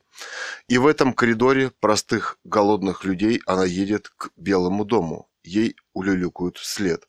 Господа, товарищи реформаторы, набивающие кошельки в мавзолее и, от, и открывшие счета в Швейцарии –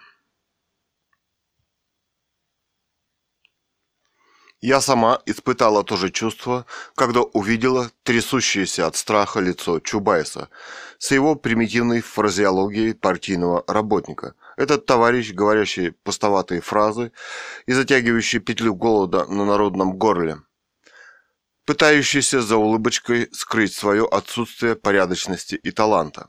В какой-то момент я, ул... я уловила в себе желание его тоже схватить за горло, вытащить из телевизора и устроить быстрый и законный суд. Студенческая стипендия 20 тысяч, а проездной 7, 10, 12. Студенты несколько политических требований, но дайте нам пиво. А в кавычках.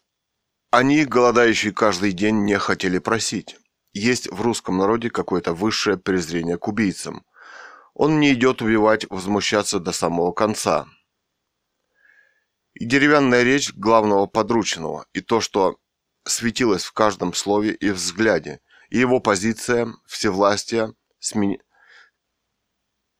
снимались с тем, что в один прекрасный момент человек остается один на один со всем злом. Доренко мягко и обаятельно напомнил и задумался.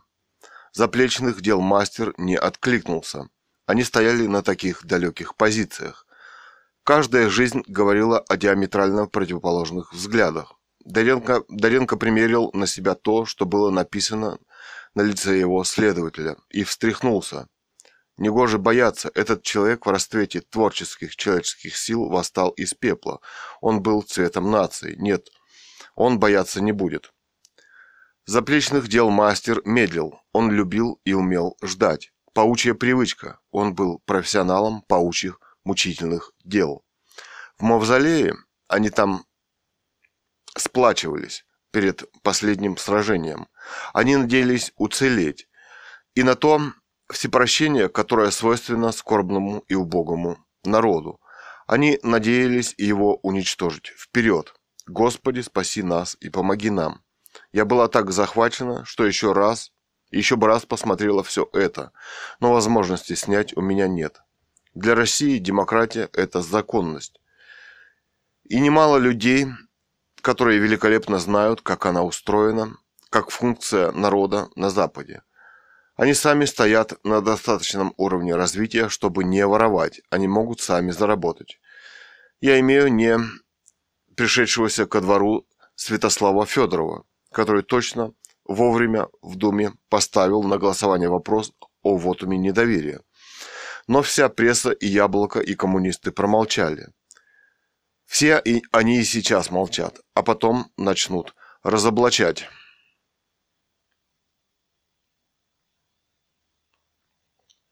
В аргументах и фактах прочла статью протагеносца Ельцина, приведшую его смело к власти Старовойтовой. Это определенно умная женщина, которая считает, что Ельцин предал демдвижение. У ней хорошие отношения с Гайдаром и институтом, который ему подарил Ельцин. Она выиграла грант и живет сейчас в Америке. Но она не ответила на один главный вопрос. Как могли они во главе движения поставить Ельцина? Ведь ей это были ясны и уровень интеллекта, и его личность. Весь остальной народ выбирал его вслепую, пользуясь слухами о его борьбе с верхами. Он даже интригующий не появлялся на экране. Почему их не привлек ни один кристально чистый человек, ни один диссидент, святой, который десятки лет отсидели в тюрьмах и которых бы не испортила власть? Во взгляде Любим, Любимов разговаривал с бывшим мэром Владивостока Черепковым, Самая обычная внешность инженера. Но этот человек проявил такое мужество, что ему, уважаемая товарищ Старовойтова, нужно всем нам поклониться до земли. Он снял на пленку 36 часов русского острова, который превосходит, по-видимому, и все освенцимы. Воровство и безнаказанность достигли в этом государстве таких размеров, что в мирное время стали обычны самые страшные вещи. Они стали обыденными. Глаза этих ребятишек через полтора месяца службы – это глаза скелетов. Нужно менять систему, которую в очередной раз возрази... возродил товарищ Ельцин. Убрали адмирала и друг... в другое место, и все осталось по-прежнему. Этого человека, избранного из 19 претендентов, неразборчивого слова, мэрию и кучками из нее вместе с заместителями. Его похищали несколько раз, на нем отрабатывались открыто наглые методы уничтожения и оскорбления, травли и медленного убийства. Ему предлагали в мутной воде, видно, плавать беззаконие, потому что демократия работает только тогда, когда есть соответствующие четко демократические законы, они известны во всем мире. И вот он, этот человек, наконец-то есть возможность увидеть его, узнать, что он жив, мысленно поклониться ему и извиниться за всех нас, которые пассивно потворствуют наглому злу. Он судится с президентом. Да, главное зло и реальная власть у этого человека, отдавшего приказ о назначении нового мэра. И мэры – это должность избранная – так должно быть, товарищ Ельцин. Они ваши ставленники и наместники должны сидеть на шее России и тихо ее душить.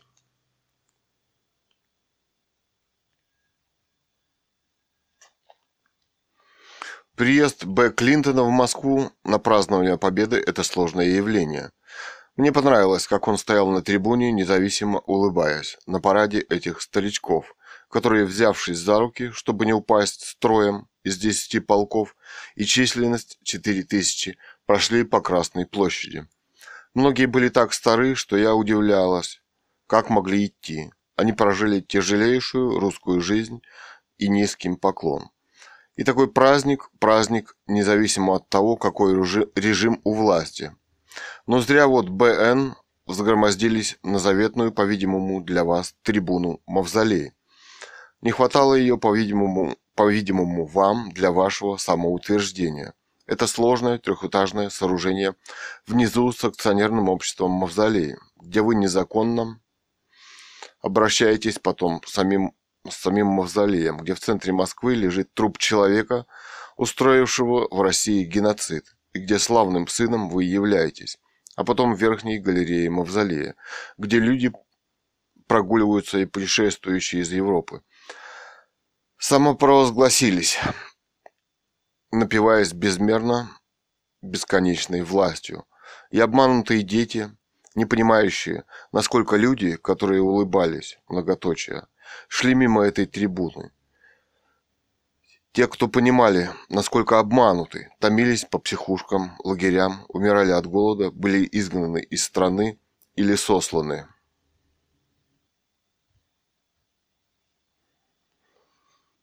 Те, которые улыбались, думали, что все ничего, зияющие вершины, на которые их приводили приветственные человеческие преступления и по-прежнему для них заветы. Ничего не изменилось в их личности, и только суд праведный может все расставить по своим местам. На праздновании победы американский президент привез доказательства того, что существует военная часть поставок мирной ядерной станции. Мы собирались подарить Ирану и его сумасшедшему президенту атомную бомбу. Это еще раз доказывает, насколько опасно пребывание таких у власти, как опасны они, как преступники. Улыбка нашего президента. Многоточие. Уверенного, что все равно обманет. Не любящая откровенно за все хорошее и демократическое, что есть в президенте Клинтоне. Вот что поразило и почти полная деградация личности. Билл Клинтон высек нашего президента перед всем миром. Для него это был трудный и тяжелейший визит, а мы не очень понимали, в чем дело. Билл Клинтон – порядочный человек, заслуженно стоящий у власти. И его слов о старом отражении тоталитарного режима слов, сказанных осознанно. Далее страницы отсутствуют, видимо, вырваны. Продолжение. Он крепко держал под руку свою Хиллари, поднимаясь по трапу самолета. Но вот взмах руки и впереди страна. И им сделано для нации немало. Мы остались в старой русской тюрьме и при тоталитарном режиме. Господи, сжалься над нами и нашей страной, где в очередной раз празднуют бал. Сатана. Это конец романа. Далее прочитаю вот э, Заметки русского эссеиста о современной политической жизни в России и В.В. Путине. Лето 2017 год. Автор Ганова Людмила. Сегодня я додумалась о способе прихода к власти В.В. Путина. Дело в том, что у нас просто так никого не назначают никогда. А дело в том, что это спецоперация, что это операция ФСБ, которую тогда возглавлял Путин и мог развернуться уже в полную силу в своих действиях. В 1996 году Ельцин начинает активно болеть, скоро перевыборы. На своих видосиках для народа он выглядит совершенно отекшим, распухшим, неухоженным врачами человеком. Дело в том, что при таком уровне медицинской помощи врачей, которые были при Кремле, ему могли бы легко помочь, а к нему движется активно третий инфаркт перед выборами. Не установить и не заметить это при обследовании невозможно. Кроме того, тут события какие-то с терроризмом начались якобы. Они всегда начинаются, когда должны произойти какие-то изменения во власти или законах. И Ельцин вынужден задуматься о наследниках. Кому передать власть? Он делает в своей жизни самую большую интеллектуальную ошибку, которая будет стоить ему жизни. Милый, услужливый глава ФСБ ВВ Путин которому всегда удается ликвидировать волнение в бунтующей от голода стране, без копейки зарплаты, всегда на подхвате, всегда все понимает и даже делает. И он, Ельцин, глупо объявляет на всю страну, что он решает передать власть Путину, участвовать ему в выборах президента. Самое смешное, он думает, что он все точно решил. И власть действительно передает Путину при помощи схемки сброса бюллетеней, нажиму на соответствующих лиц, нажима на соответствующих лиц. Центр избирком возглавлял Вишняков. Теперь-то его нет. Если честно, то как вся страна может вдруг решить выбрать президента, ни одного слова которого она не видела с экрана, не слышала, не знала, с его взглядами на власть не знакома, о ком ничего не читала и даже ни одного его слова не слышала. Вишняков справился с проблемой своей смерти. Вишняков, думаешь, сейчас мертв? Вполне возможно, что жив, но его все равно со временем уберут, и семью. Его практически забыли, его нет на ТВ, в СМИ и так далее. Оказывается, его в 2016 году убрали из послов в Латвийской республике. Вон американский посол в России, ему лет под 80, и никто его не думает убирать. А вот что сделал Александр Вишняков для ВВ Путина. Выборы президента России 2000 год, выборы в Государственную Думу 2003, выборы президента России 2004. А ВВ Путин говорит своему избирательному штабу, что если меня завтра выберут президентом, то всех вас со мной уже не будет. Это он говорит своему избирательному штабу. Те воспринимают это как милую шутку. Они ведь на него работали, пахали, приступали закон. Вот такие выборы здесь состоялись лет 20 назад, и с тех пор ВВ бессменно у самой большой власти в стране. Осуществил эту операцию ВВ на фоне придурковатого поведения россиян и услужливо пытающихся приступить закон людей, которые надеются от него что-то получить. В этом ВВ гениален и уникален. Его действия полностью одержали победу, а русский народ получил нового, страшного, жуткого диктатора – который действует своей власти методами Ленина, Сталина и массовыми убийствами, о которых никто не подозревает. Эти люди убивают друг друга сами. О размахе происходящих убийств никто не подозревает. Списывается все это на демографический спад. Настоящая ФСБшная история диктаторская разворачивает свои действия. И кто этому положит конец? Услужливый, но ставший абсолютно ненужным министр иностранных дел Лавров, который стал не нужен даже в Америке, пресс-секретарь Песков с личиком симпатичного повесы, которого лег... которому легко все простить. А вот Кудрина все же убрали из окружения, из правительственных структур. Слишком много знал или слишком много сделал. Там рядом с ним сидят теперь Греф, Медведев, Шувалов. То, что нам показывают. Медведеву подмочили репутацию с какой-то племянницей, которая любит много золота. Его уже готовят выпнуть из власти на законных основаниях, якобы. Раздается критика «Единой России», даже по ТВ Медведев возглавляет эту партию.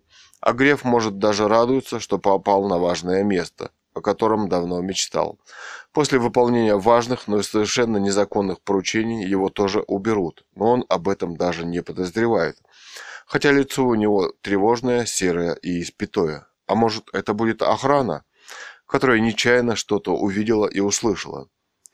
В старинном кремлевском древнем особняке, в котором теперь царствует ВВ Путин, хотя именно благодаря убийству царской монархии он там сидит, ее уничтожение царской семьи его не тревожит и не вызывает никаких эмоций. Собственно, давайте себе честно признаемся. Благодаря этому страшному, жуткому расстрелу царской семьи в Екатеринбурге Лениным, он там и сидит. И мило рассуждает о том, что царь делал преступления, так и не сказав какие.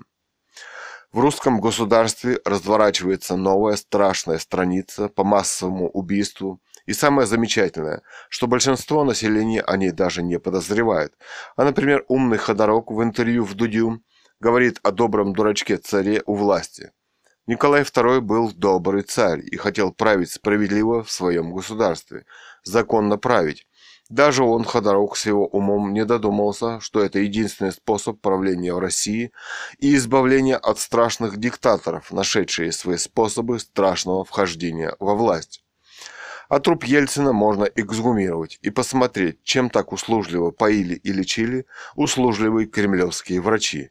Это нетрудно определить хорошему патологоанатому. Смотрите сериал «Кости». Чем там поили и кормили, на косточках видно. Оказывается, Бонапарта поили мышьяком, чтобы он загнулся на острове Святой Елены. Мышьяк нашли в волосах. Но согласитесь, что его как-то занесло с его 600-тысячной армии против 200-тысячной русской.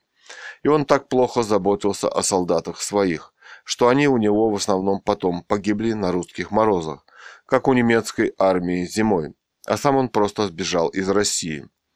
Я как-то читала, что Гитлера, умершего, определили по зубам, так сильно сгорел его труп. И что на самом деле он умер в Бразилии или Аргентине на личной вилле. Впрочем, для порядка решили, что это тот самый Гитлер по зубам. Наверняка в то время уже пользовались двойниками. А информация о точной победе и убийстве Гитлера была как бальзам на душу. Во взгляде передачи предлагали купить череп Гитлера с дыркой в голове, как историческую реликвию, но что-то сильно охотников не нашлось. Сокрушались 200 тысяч.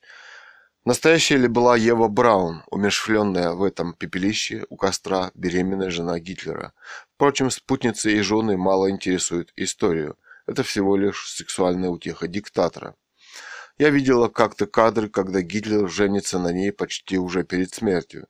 Трясущийся Гитлер и одевает кольца, стоя рядом со священником. Очаровательная, умная, интеллектуальная женщина, которая хорошо понимала, скажи она Гитлеру «нет», стоила бы страшной смерти, пыток и истязаний перед ней. Выходит, мы, женщины, просто не можем сказать «нет» тем, кого мы не любим, а те просто не допускают мысли, что им кто-то просто может сказать «нет» в чем-то. Гитлер демократически пришел на выборах к власти, высшей власти благодаря выборам своей собственной партии, которую он услужливо создал.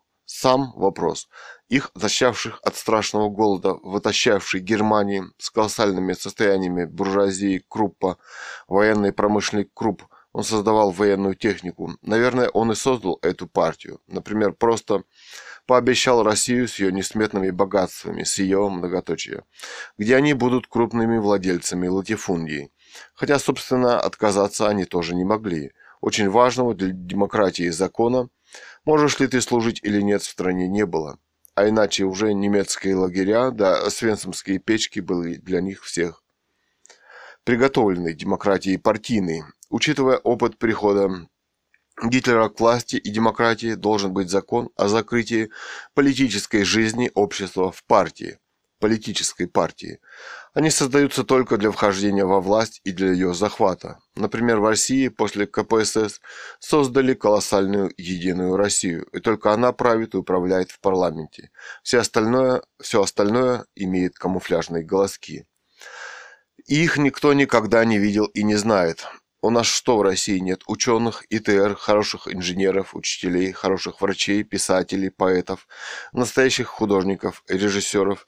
Именно они являются интеллектуальным цветом в России, способным развивать это общество. Именно, именно они сейчас все выброшены за борт истории в России ВВ Путиным и активно уничтожаются в России тем или иным ФСБшным способом, по специальным методам ФСБ.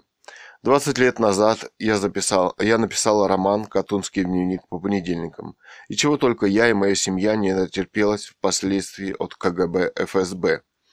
Перед лицом Господа Бога я хочу сказать ВВ Путину. Я в своей жизни ни разу не приступила закон честного человека и не нарушила закон. Совсем недавно мне совсем отказали в медицинской помощи несколько месяцев назад с отеком головного мозга, воспалительным.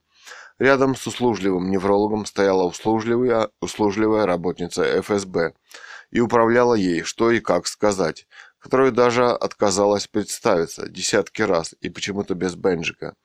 Мне удалось дома вытерпеть страшные мучения от отека мозга, и я рада своей даже этой победе. Но скажу вам честно, ВВ Путин, что вы все же не избранный президент этой страны, вы в этой стране захватили власть.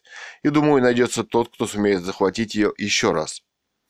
В маленьком провинциальном городке Бийске, где я раньше могла на несколько минут выйти в парк с сотней ФСБ по парку за мной, и моей семьей ходят сотни сотрудников, которые пытаются создать план по моей ликвидации, незаметной для общества.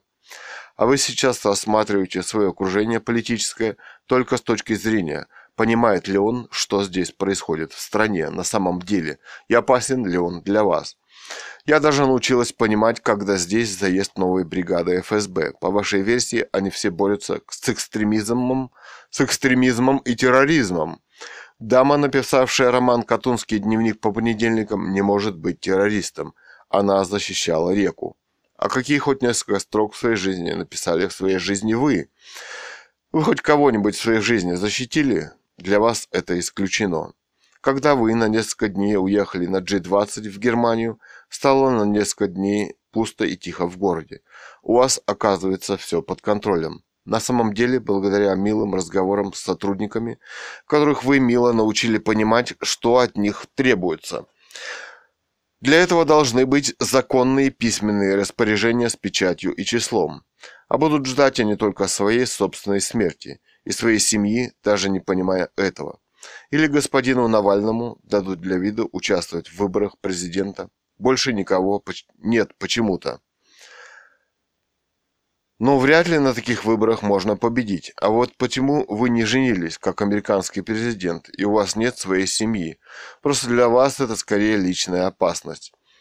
Вы один уже сражаетесь с целым миром и уверены в своей победе. Наполеон Бонапарт тоже почти победил в этом сражении. А я иногда думаю, почему все же не удалось завоевать Россию. Этот главный русский вопрос поставил в своем знаменитом романе Лев Николаевич Толстой и попытался на него ответить. Вы читали роман «Война и мир» или вам некогда? Возможно, вы бы нашли там ответ на интересующий вас вопрос. Впрочем, я думаю, вы уверены, что уже победили в России. Вас это увлекает. Как-то Томас Вулф сказал своему редактору, который жилился на бумагу для его книг, после издания книги «Взгляни на дом свой ангел». Сегодня я хорошо поработал, написал 10 тысяч слов, а потом прекратил общаться со своим сверхжадным редактором. Но Томас Вулф – один из самых ярких и мощных гениев американской литературной истории. А вот издатель Перкинс, который мнил себя его богом и чуть ли не соавтором, оказался мелким, жалким, недалеким издателем. Он, собственно, им и был. Может, история и сама кое-что умеет в этой жизни. Да мы этого просто не понимаем. Впрочем, это философский вопрос, как сказал Эйнштейн. Эйнштейн очень любил искусство. Он считал, что искусство создает вечное, совершенное. А вот законам физики даже самой совершенной теории это не удастся. Надо создавать новую теорию, новые законы, которые отринут старые. Мы до сих пор не изучили гравитацию. Что же это такое? Все же искусство по-своему важно в жизни. Вы живете по другим законам, и сейчас вы уверены, что вы победите. У победителей тоже своя смерть. А вы часто думаете о своей собственной смерти. Или это ненужные для вас мысли. Кто на кладбище подаст за вас два русских поминальных яичка – и печенюшечку. Вы уже 16 лет не даете похоронить Ленина. Лично вы спрятались за него в своей власти. Ну кто выпьет 25-50 грамм на вашей могилке и пропустит слезку? У русских редко слезы на глазах. Кто захочет искренне пожелать вас пожалеть вас за вашу прожитую жизнь. Есть такой русский человек. Найдется ли? Эту щемящую струнку жизни хорошо знал и понимал Заболоцкий. Стихи о человеке, вошедшем на кладбище, который пришел помянуть родных в родительский день на кладбище. Ему сохшаяся старуха от бедности и страданий подела, подала помянуть два яичка сваренных, своих близких и назвала их имена. Сам он прожил страшную жизнь обездоленного гения, загнанного в Россию. Все как-то не получается в этой жизни у нас. А вы такой мастер этих дел. Из телевизионного словаря В.В. Путина. Цугундер, тюрьма, каторга, застенок, гауптвахта, вообще любое место заключения с тюремными решетками, а также телесной экзекуции и расправы. Мочить в сортире, сказано с милой шутливой улыбкой с ТВ. Это что, головой в унитаз или существует много ФСБшных способов мочить в сортире? Доходы населения страны резко упали, а вас это почему-то вообще не волнует как президента. А я думаю, пенсионеры и вся остальная шваль стоят вам 4% от ВВП. Дешевка мы, народ-то. А сколько триллионов долларов у вас лично? Впрочем, вопрос о триллионах долларов здесь никогда не поднимается, уходят туда, куда надо. А я иногда тихо думаю, зачем вам триллионы и понять никак не могу. И так бывает в русской жизни. Или вы будете кататься с золотой горы, как Скрудж, Скрудж Макдак, и думать о том, что все это мое. Ваше ли оно? Этот вопрос вас уже не волнует. Вы его смогли захватить по вашей логике, логике теперь она только ваша. Впрочем, мировое сообщество у ваших 600 приближенных закрыло, заморозило иностранные счета и отказалось их обслуживать. Мир начинает кое-что понимать. Вам придется, придется признать, что да. Началась крупнейшая охота за русскими триллионами в мире. Новая глава в мировой истории. Вспомните бешеное лицо Лаврова, сидящего рядом с Путиным. Он не хочет расставаться со своими миллиардами. Он тоже теперь считает их своими. Как 600 семей самых богатых людей в России. После этого они захотят вас считать своим или нет? Думаю, нет. Вы перестали им быть своим благодетелем, приведшим их к богатству. А уж позорные историки состава создания их богатств – это величайшая дикость. И они точно описываются и создаются по документам. Это тоже история преступлений вашей личной президентской власти. Для тех, кто для вашей власти очень были важны и нужны. Для создания вашего, вашей власти и обогащения.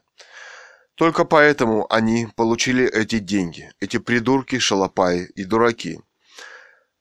А вот теперь лишили этих денег. А то, что они сделали, осталось в документах. Даже убежать в мире некуда стало им. А какое количество супердорогих машин в моем умирающем провинциальном городе? Тойоты, Ягуары, Бентли, БМВ, новые Ленд Крузеры, есть Ленд Роверы, даже есть американские Хаммеры – и все это стоит миллионы долларов. долларов. В нашем городке вообще без работы и без денег.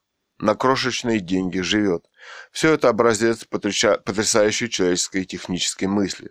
Мне недавно очень сильно понравился черный ягуар около особняка. Совершенен. Начался русский мат. Смотри, не, Илюша, нах.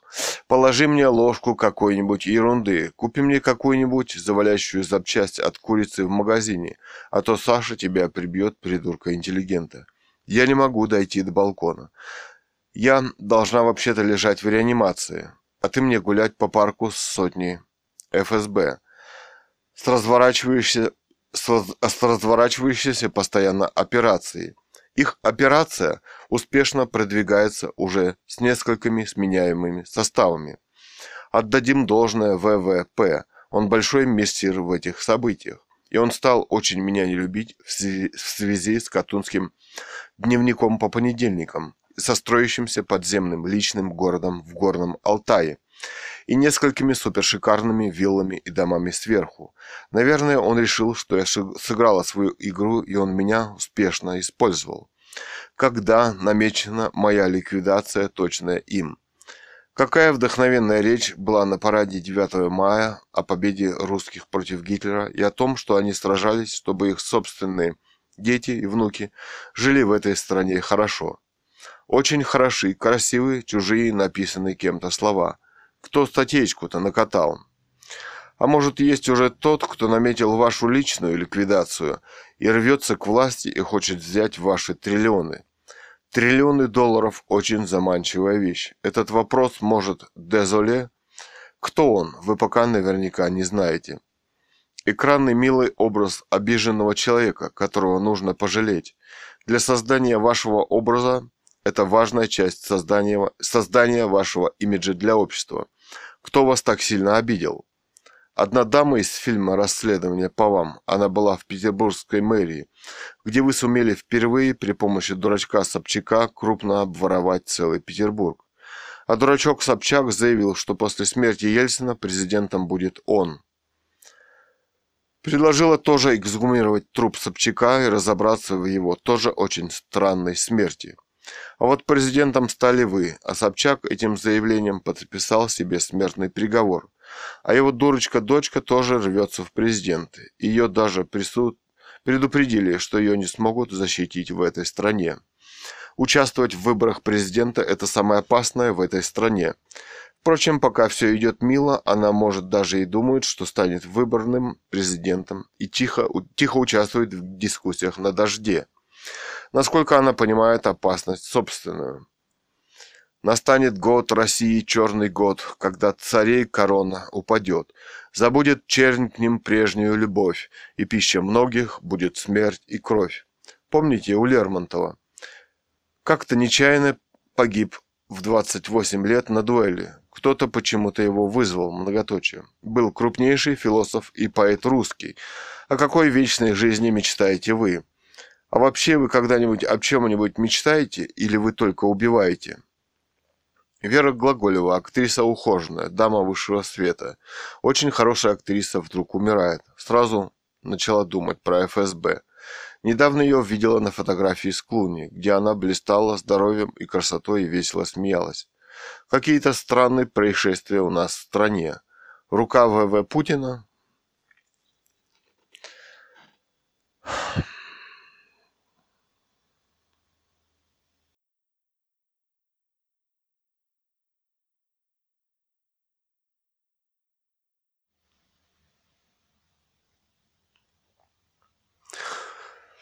В мае 2018 года писатель Ганова Людмила написала открытое письмо королю Швеции Карлу XVI Густаву и в Нобелевский комитет по присуждению литературных премий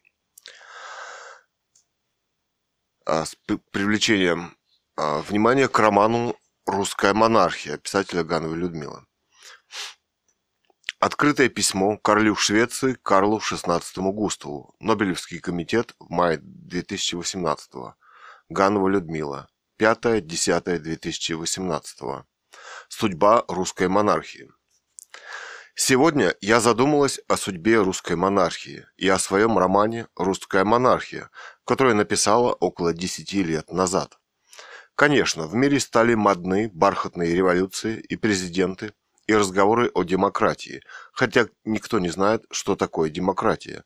Я думаю, на этот вопрос не ответил бы даже американский президент Трамп. В этом году исполняется сто лет расстрела царской семьи в Екатеринбурге. Собственно, почему это никого не волнует? Для меня в моем романе «Русская монархия» этот вопрос принципиально важный и главный, потому что институт наследственной власти в государстве не может быть подвергнут сомнению. Царь-монарх в любой момент может передать власть любому другому члену семьи, который сочтет нужным сделаться также монархом. Мы видим, что выборная система, что в России, что в Америке, чистейшая фикция на очень короткое время. И это либо международный скандал, либо уголовное дело, как, например, произошло с Николя Саркози. Современный президент Франции Макрон вполне может этого также опасаться. Эти размышления лежат в основе моего романа. Тем не менее, скромная попытка привлечь к нему внимание – это и есть это письмо. Я считала, что Карл XVI Густав должен понимать это, поскольку он монарх. В любой момент у него могут устроить бархатную революцию, как, например, американскую бархатную революцию в Армении. Поэтому мне бы хотело, хотелось привлечь к нему роману «Русская монархия» внимание, например, Королевской шведской академии, которая, по-видимому, его не читала, занятая сексуальными скандалами в комитете выдвижения романов на премию. Я считаю, что сам человек имеет право говорить о своем романе. Но вот, например, В.В. Путин самовыдвиженцем выдвинулся на пост президента России. Так что мое письмо – это попытка привлечь внимание привлечь внимание к роману «Русская монархия» Шведской академии по вручению Нобелевских премий и самого шведского короля Карла Густава XVI, который проблемы монархии должен понимать гораздо лучше. Кстати, идеи о упразднении монархии в мире и назначении референдумов усиленно муссируются в средствах массовой информации. Вот, например, современный сериал «Члены королевской семьи» «The Royals», который усиленно строится на отказе короля от собственной монархии и выбранной системы выбранной системы управления, например, в Англии. Денег на пропаганду в сериале не пожалели. Обычно американские сериалы – это детективы с тремя обшарпанными столами, например, Margin Crimes, Blind Spot, где они обычно спасают чуть ли не весь мир. Уважаемый Карл XVI Густав, простите за беспокойство. Сама я живу в Сибири, ссылать меня уже некуда. Но человек я образованный, я закончила знаменитый институт НГУ. Так что написать такой роман – это в некотором роде моя профессия филолога. Желаю вам дальнейшего благополучия на посту шведского монарха и долголетия вашей собственной монархии и прошу вас и прошу, прошу все же посмотреть роман «Русская монархия» в связи с его актуальностью. Всех благ вам и вашей семье. С уважением, Людмила Ильинична Ганова. Хочу, чтобы ваш флаг был всегда поднят. 11.05.18. 11 мая 2018 года. Письмо на блоге блог «Русская монархия», монархия Russian Monarchy, blogspot.com. Там же роман можно скачать совершенно бесплатно и ознакомиться. Далее вот политическое силовое ослабление здоровья. Мы считаем, что было это инфразвуковое оружие. Все симптомы это непонятные. Ну, читайте в расследовании на блоге «Русская монархия» расследования, документы о убийстве писателя Гановой Людмилы. И силовой захват ее полиции, Росгвардии, спецслужбами, ФСБ с автоматами, фотографии, аудиозаписи, а, ответы о захвате человека против воли в закрытую реанимацию с людей с автоматами против воли человека, дети арестованы. Там уголовное дело на нас какое-то сляпали, там все эти документы, отписки, наши заявления и так далее. Мы обратились в Международный уголовный суд, International Criminal Court в 2020 году. Ну, молчание. Обратились ко всем президентам мировым, лидерам, э, монархам мира – и так далее. Силовой захват, закрытую реанимацию спецслужбами с автоматами в, город, городе Барнауле, захват и удержание, медицинские действия против воли человека, пытки 25 дней, убийство 20, 11, 18. На Google диске находится.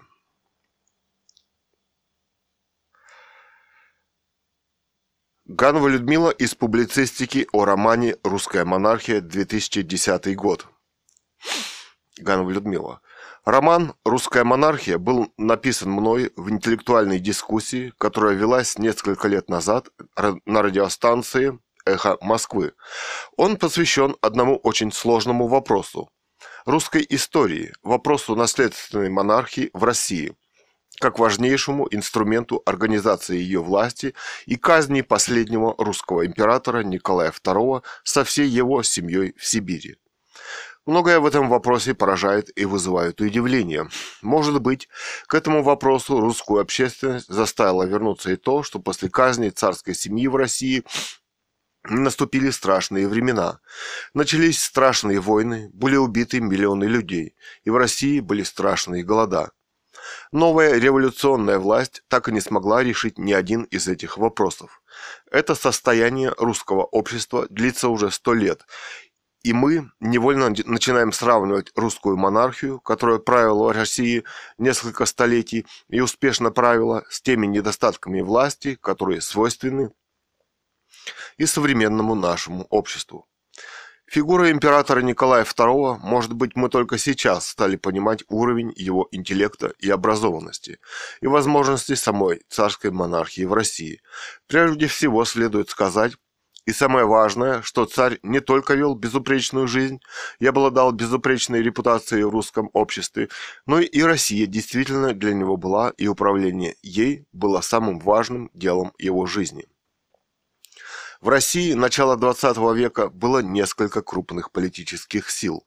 Партия эсеров, кадетов, большевиков, которые, несомненно, поставили перед собой задачу свержения власти царя, и кем-то из них был избран путь, по которому они пошли – дискредитация власти царя, военное свержение ее и установление собственной власти.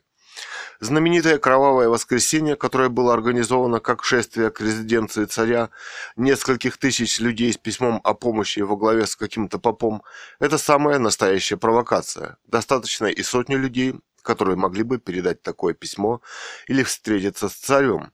Николай II был публичной личностью и ходил даже на заседания Государственной Думы, где были представлены самые различные политические силы России.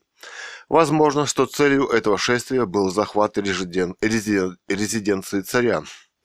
Так Николай II лично был обвинен в расстреле этого шествия. Мы знаем, что большевикам именно военным путем удалось захватить власть в России. Ленин великолепно понимал нелегитимность своего военного революционного положения и собственного правления и пытался замолчать этот вопрос. Что происходило дальше, никто в России не знает. Нет официальных распоряжений и документов. Однако факты – упрямая вещь.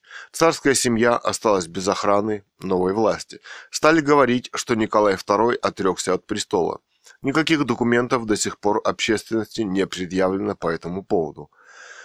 Потом царская семья почему-то оказалась в Сибири, в Екатеринбурге, и была расстреляна в подвале Ипатьевского дома. Царь не трогал революционера Ленина и не стал расстреливать его, хотя мог бы.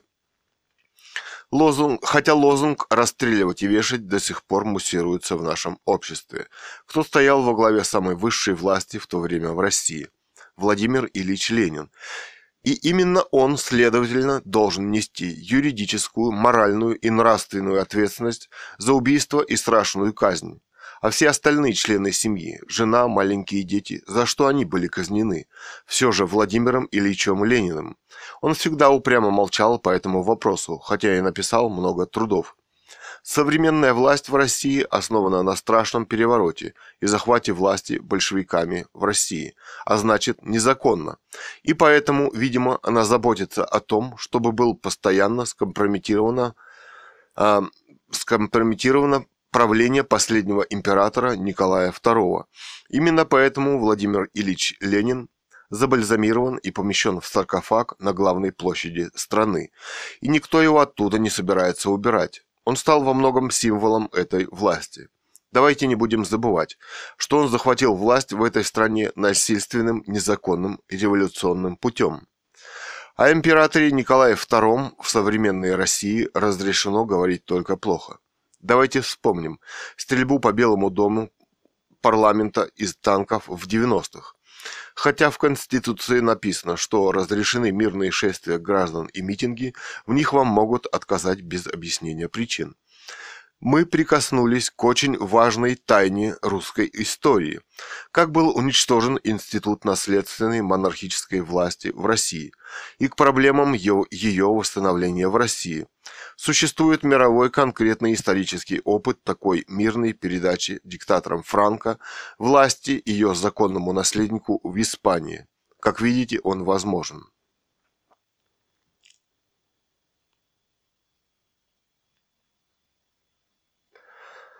Ганова Людмила из публицистики с блога «Русская монархия» russianmonarchy.blogspot.com 7, 10, 18.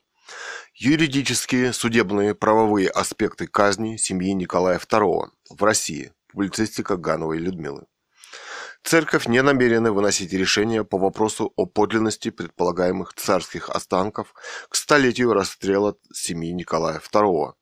Об этом в интервью газете «Известия» заявил председатель синоидального отдела по взаимоотношениям РПЦ с обществом и СМИ Владимир Легойда. Убийство царской семьи в России. Решение, скорее всего, будет приниматься на уровне архиерейского собора в силу важности вопроса. Оно не будет приурочено к какой-то дате, как многократно подчеркивал патриарх. В этом вопросе у нас нет права на ошибку, уточнил господин Легойда с сайта Коммерсант.ру. Тем не менее, возникает вопрос, кто арестовал царскую семью и по какому поводу, где эти документы, кто решил выслать его и всю его семью в Екатеринбург, по-видимому, императора Николая II и его семью удерживали силой, поэтому он не мог принять самостоятельного решения. Иначе бы он уехал в Европу к родственникам или эмигрировал. Широко распро распространена точка зрения, что император Николай II и его семья расстреляна по решению местных большевистских органов власти в Екатеринбурге. Но этому противоречит факт, что все остальные родственники, которые находились в России, были через день собраны и расстреляны в Алапаевске. Все это говорит о продуманной и спланированной операции высшей власти в стране, которую возглавлял Владимир Ильич Ленин. Вопрос о его личной причастности к этой казни императора Николая II а, сфальсифицирован Следственным комитетом, который вынес решение о его прекращении в связи с отсутствием документов в октябре 2011 видимо, по политическим мотивам. Здесь может быть поставлен вопрос о легитимности современной власти в России и ее передаче ее современным родственникам дома Романовых. Да, на сегодняшний день разрешение от Следственного комитета на обнародование результатов завершенных экспертиз получено. Секретарь церковной, э, церковной комиссии по изучению результатов исследований останков, найденных под Екатеринбургом, председатель Э, Патриаршего совета по культуре епископ Егорьевский Тихон, Тихон Шевкунов. Что у церкви есть криминалисты, патологоанатомы, специалисты по экспертизе ДНК, они могут сравнить с живущими сейчас родственниками в Европе. РПЦ может высказать свою культурную точку зрения на отсутствие до сих пор в государстве русском юридической правовой и судебной вообще легитимности этого события, казни, расстрела, сожжения, исчезновения царской семьи, этого она не делает. Ведь для РПЦ император Николай II – это помазанник Божий на земле. Для них это самый важный вопрос в современности. Вместе с тем, именно этот важнейший вопрос, который должен быть поставлен. Но церковь его упорно обходит и замалчивает. В свое время, в 90-х годах, певец Александр Розенбаум написал песню, альбом «Вялотекущая шизофрения». Что-то здесь не так. Говорят, что что-то, что где-то раскопали кости царя, да от стыда у умных психов щеки горят.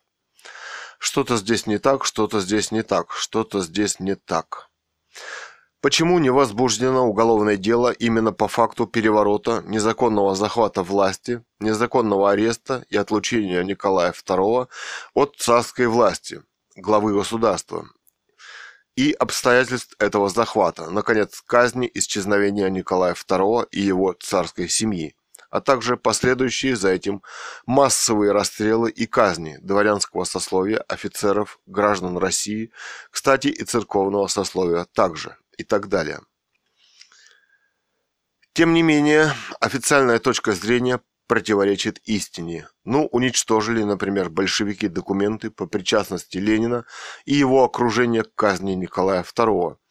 Но существует определенное понимание истории и ответственности за нее. Они не могли сохраниться. Что вы хотели найти в госархивах? Личное распоряжение Ленина насчет расстрела царской семьи? Вопрос. С личной подписью самого Ленина и чтоб оно осталось в архиве. Все же переворот возглавил В.И. Ленин. Что у вас и этих документов нет? Вопрос. Вот на этот счет у всех документов предостаточно. Правда всего, всегда одна. Вот, вот Владимир Ильич и его правопреемники должны нести ответственность за совершенные жуткие преступления против царя и царской семьи, в том числе массовых казней в России на протяжении ста лет. Следователь Соколов Н.А. первым провел тщательное расследование на месте гибели царской семьи, запротоколировать и допросил свидетелей, в том числе и жителей деревни Коптяки, находя, находившейся рядом, а позднее после эмиграции во Франции опубликовал там в 1924 году книгу «Убийство царской семьи». Следственные материалы об убийстве российской императорской семьи. Соколов еще в 1919 году провел, провел тщательное расследование гибели царской семьи. Потом найденные доказательства были вывезены в Европу. Сам Соколов уже сам скоропостижно скончался тоже в 1924 году. Безусловно, интересно, что собранные им вещественные доказательства были переданы, переданы князь Лихтенштейна Ханс Адам II передал документы Н.А. Соколова на государственное хранение в Россию в 1997 году. Поэтому непонятно, почему Следственный комитет вдруг заявляет, что у них нет документов. И все же остается главный вопрос, что расследованием этого дела должны заняться сами наследники Николая II в монархиях за рубежом. На самом деле современная власть отчасти неправомочна заниматься этим вопросом, потому что она нелегитимна, то есть является наследием переворота и захвата. В.И. Лениным, царской власти. Впрочем, переворотов здесь, в России, было предостаточно с тех пор.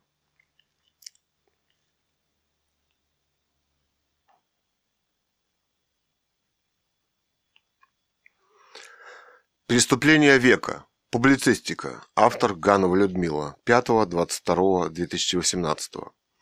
Расстрел царской семьи Николая II в 1918 году и затем всех остальных родственников царя в Алапаевске – это, несомненно, преступление века. в этом также, несомненно, принимал участие сам В.И. Ленин. Но вот уже сто лет поражает молчание, организованное большевиками и коммунистами по этому поводу. Прежде всего, нужно сказать, что это незаконный расстрел. Самого организатора преступления положили на Красной площади, и он там лежит бесконечно. Давайте зададим вопрос. Почему? Он виноват в расстрелах и убийствах миллионов русских людей. людей. Большевистская и коммунистическая партия не запрещены в России. Они даже представлены в парламенте до сих пор и президент этой страны хранит свой партбилет в столе. Его слова, что из партии он не выходил, она перестала существовать. Но ведь она не перестала существовать. Ее правоприемник Г. Зюганов с КПРФ в России о незаконности этого расстрела вопросы до сих пор не поставлены. Почему не поставлен вопрос об убийстве жены, дочери, малыша? Обычно сразу, сразу же переходят на разговор о шествии 9 января многотысячной толпы. Но ведь кто-то же должен ее собрать, организовать и передать о передаче якобы письма царю Николаю II о плохой жизни. Кто его написал? Где оно? Почему нет работы юристов над этим вопросом? Почему на не открыты архивы? Обычно принято называть Николая II кровавым. Эту кличку, видимо, придумали большевики, которые организовали расстрел царской семьи. Никогда не рассматривается, не рассматривается вопрос о том, что эта толпа могла напасть на царя и дворец. Письмо могло быть передано и в Госдуму, где была фракция рабочих. Столетия страшного расстрела и страшные тайны с этим связанные, и жуткое молчание, которое воцарилось в России. Никто никогда не выразил даже сожаления тому, что произошло в Екатеринбурге. Сто лет фактически управляют большевики-коммунисты, Россия – страна миллионов беднейших людей, которые едва сводят концы с концами, на фоне миллиардеров, которые за кратчайший период времени стали сказочно богатыми людьми. Вся Россия практически принадлежит им. Институт царской монархии – это ведь способ организации власти в государстве. Царь, пере, царь передает, если не может управлять любому другому члену семьи. Передать брату Михаилу он не мог который якобы затем тоже отрекается. Он мог спросить его согласия. Попытка найти документы отречения от царя от престола, как и брата, невозможно. Их просто нет. Можно даже в связи с этим утверждать, что в России нелегитимная власть и захваченная. Здесь всегда была монархия. Может, поэтому и лежит Владимир Ильич на главной Красной площади страны. А все эти вопросы в обществе не поставлены. Однажды мне довелось участвовать в интеллектуальном споре на радиостанции «Эхо Москвы», где блогеры обсуждали этот вопрос и были высказаны различные точки зрения. Я, например, высказала мысль о том, что испанский диктатор Франко передал власть законному королю, ну и предположила, что в России может произойти то же самое и даже написала роман «Русская монархия» на основе этой дискуссии. Это было около 10 лет назад. Сейчас мне 70 лет. Я узнала много сторон этого общества, о том, какой огромной властью здесь обладает ФСБ. Моя семья подвергается страшному преследованию до сих пор, и это правда. Но и сейчас я не жалею о высказанной мной точке зрения. Но меня глубоко потрясает и удивляет молчание европейских монархий. Никто никогда не высказал даже сожаления о циничном, беспощадном расстреле. Конечно, Россию боятся в мире. Я написала Карлу Густаву XVI, королю Швеции, письмо из Шведской академии и сказала, что сама могу выдвинуться на Нобелевскую премию, как В.В. Путин сам выдвинулся на пост президента России. Великий философ Кант сказал – когда справедливость исчезнет, то не останется ничего, что могло бы придать ценность жизни людей. Это письмо еще одна попытка нарушить это страшное молчание. Слишком много людей в России и мире понимают, что если они нарушат это молчание о жесточайшем расстреле Николая II и его семьи, с кем и как им придется иметь дело. Карлу Густаву пришлось бы иметь дело как с американским президентом, так и с русским. Но он не понимает, что у себя в стране он имеет дело с каким-то своеобразным началом бархатной революции. У него наплыв тысяч иммигрантов, и у него нет ни денег, ни возможности куда-то поселить или дать работу. Но выходит, все по-прежнему будут продолжать молчать. Но выходит, все по-прежнему будут продолжать молчать и поддерживать убийцу царской семьи Владимира Ильича Ленина, господин Трамп отправился в мировой поход за завоеванием новых стран.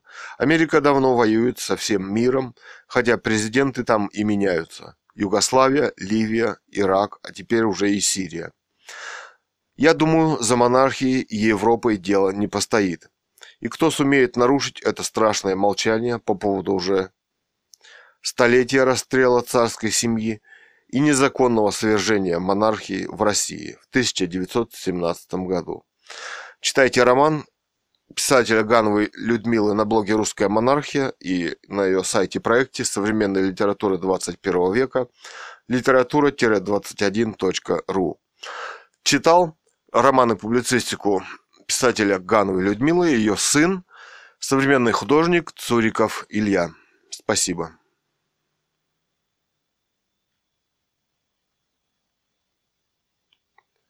Читайте также романы писателя Гановой Людмилы. «Катунский дневник по понедельникам», первая и вторая часть.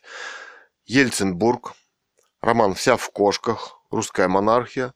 И роман номер X3 «Люди-манекены».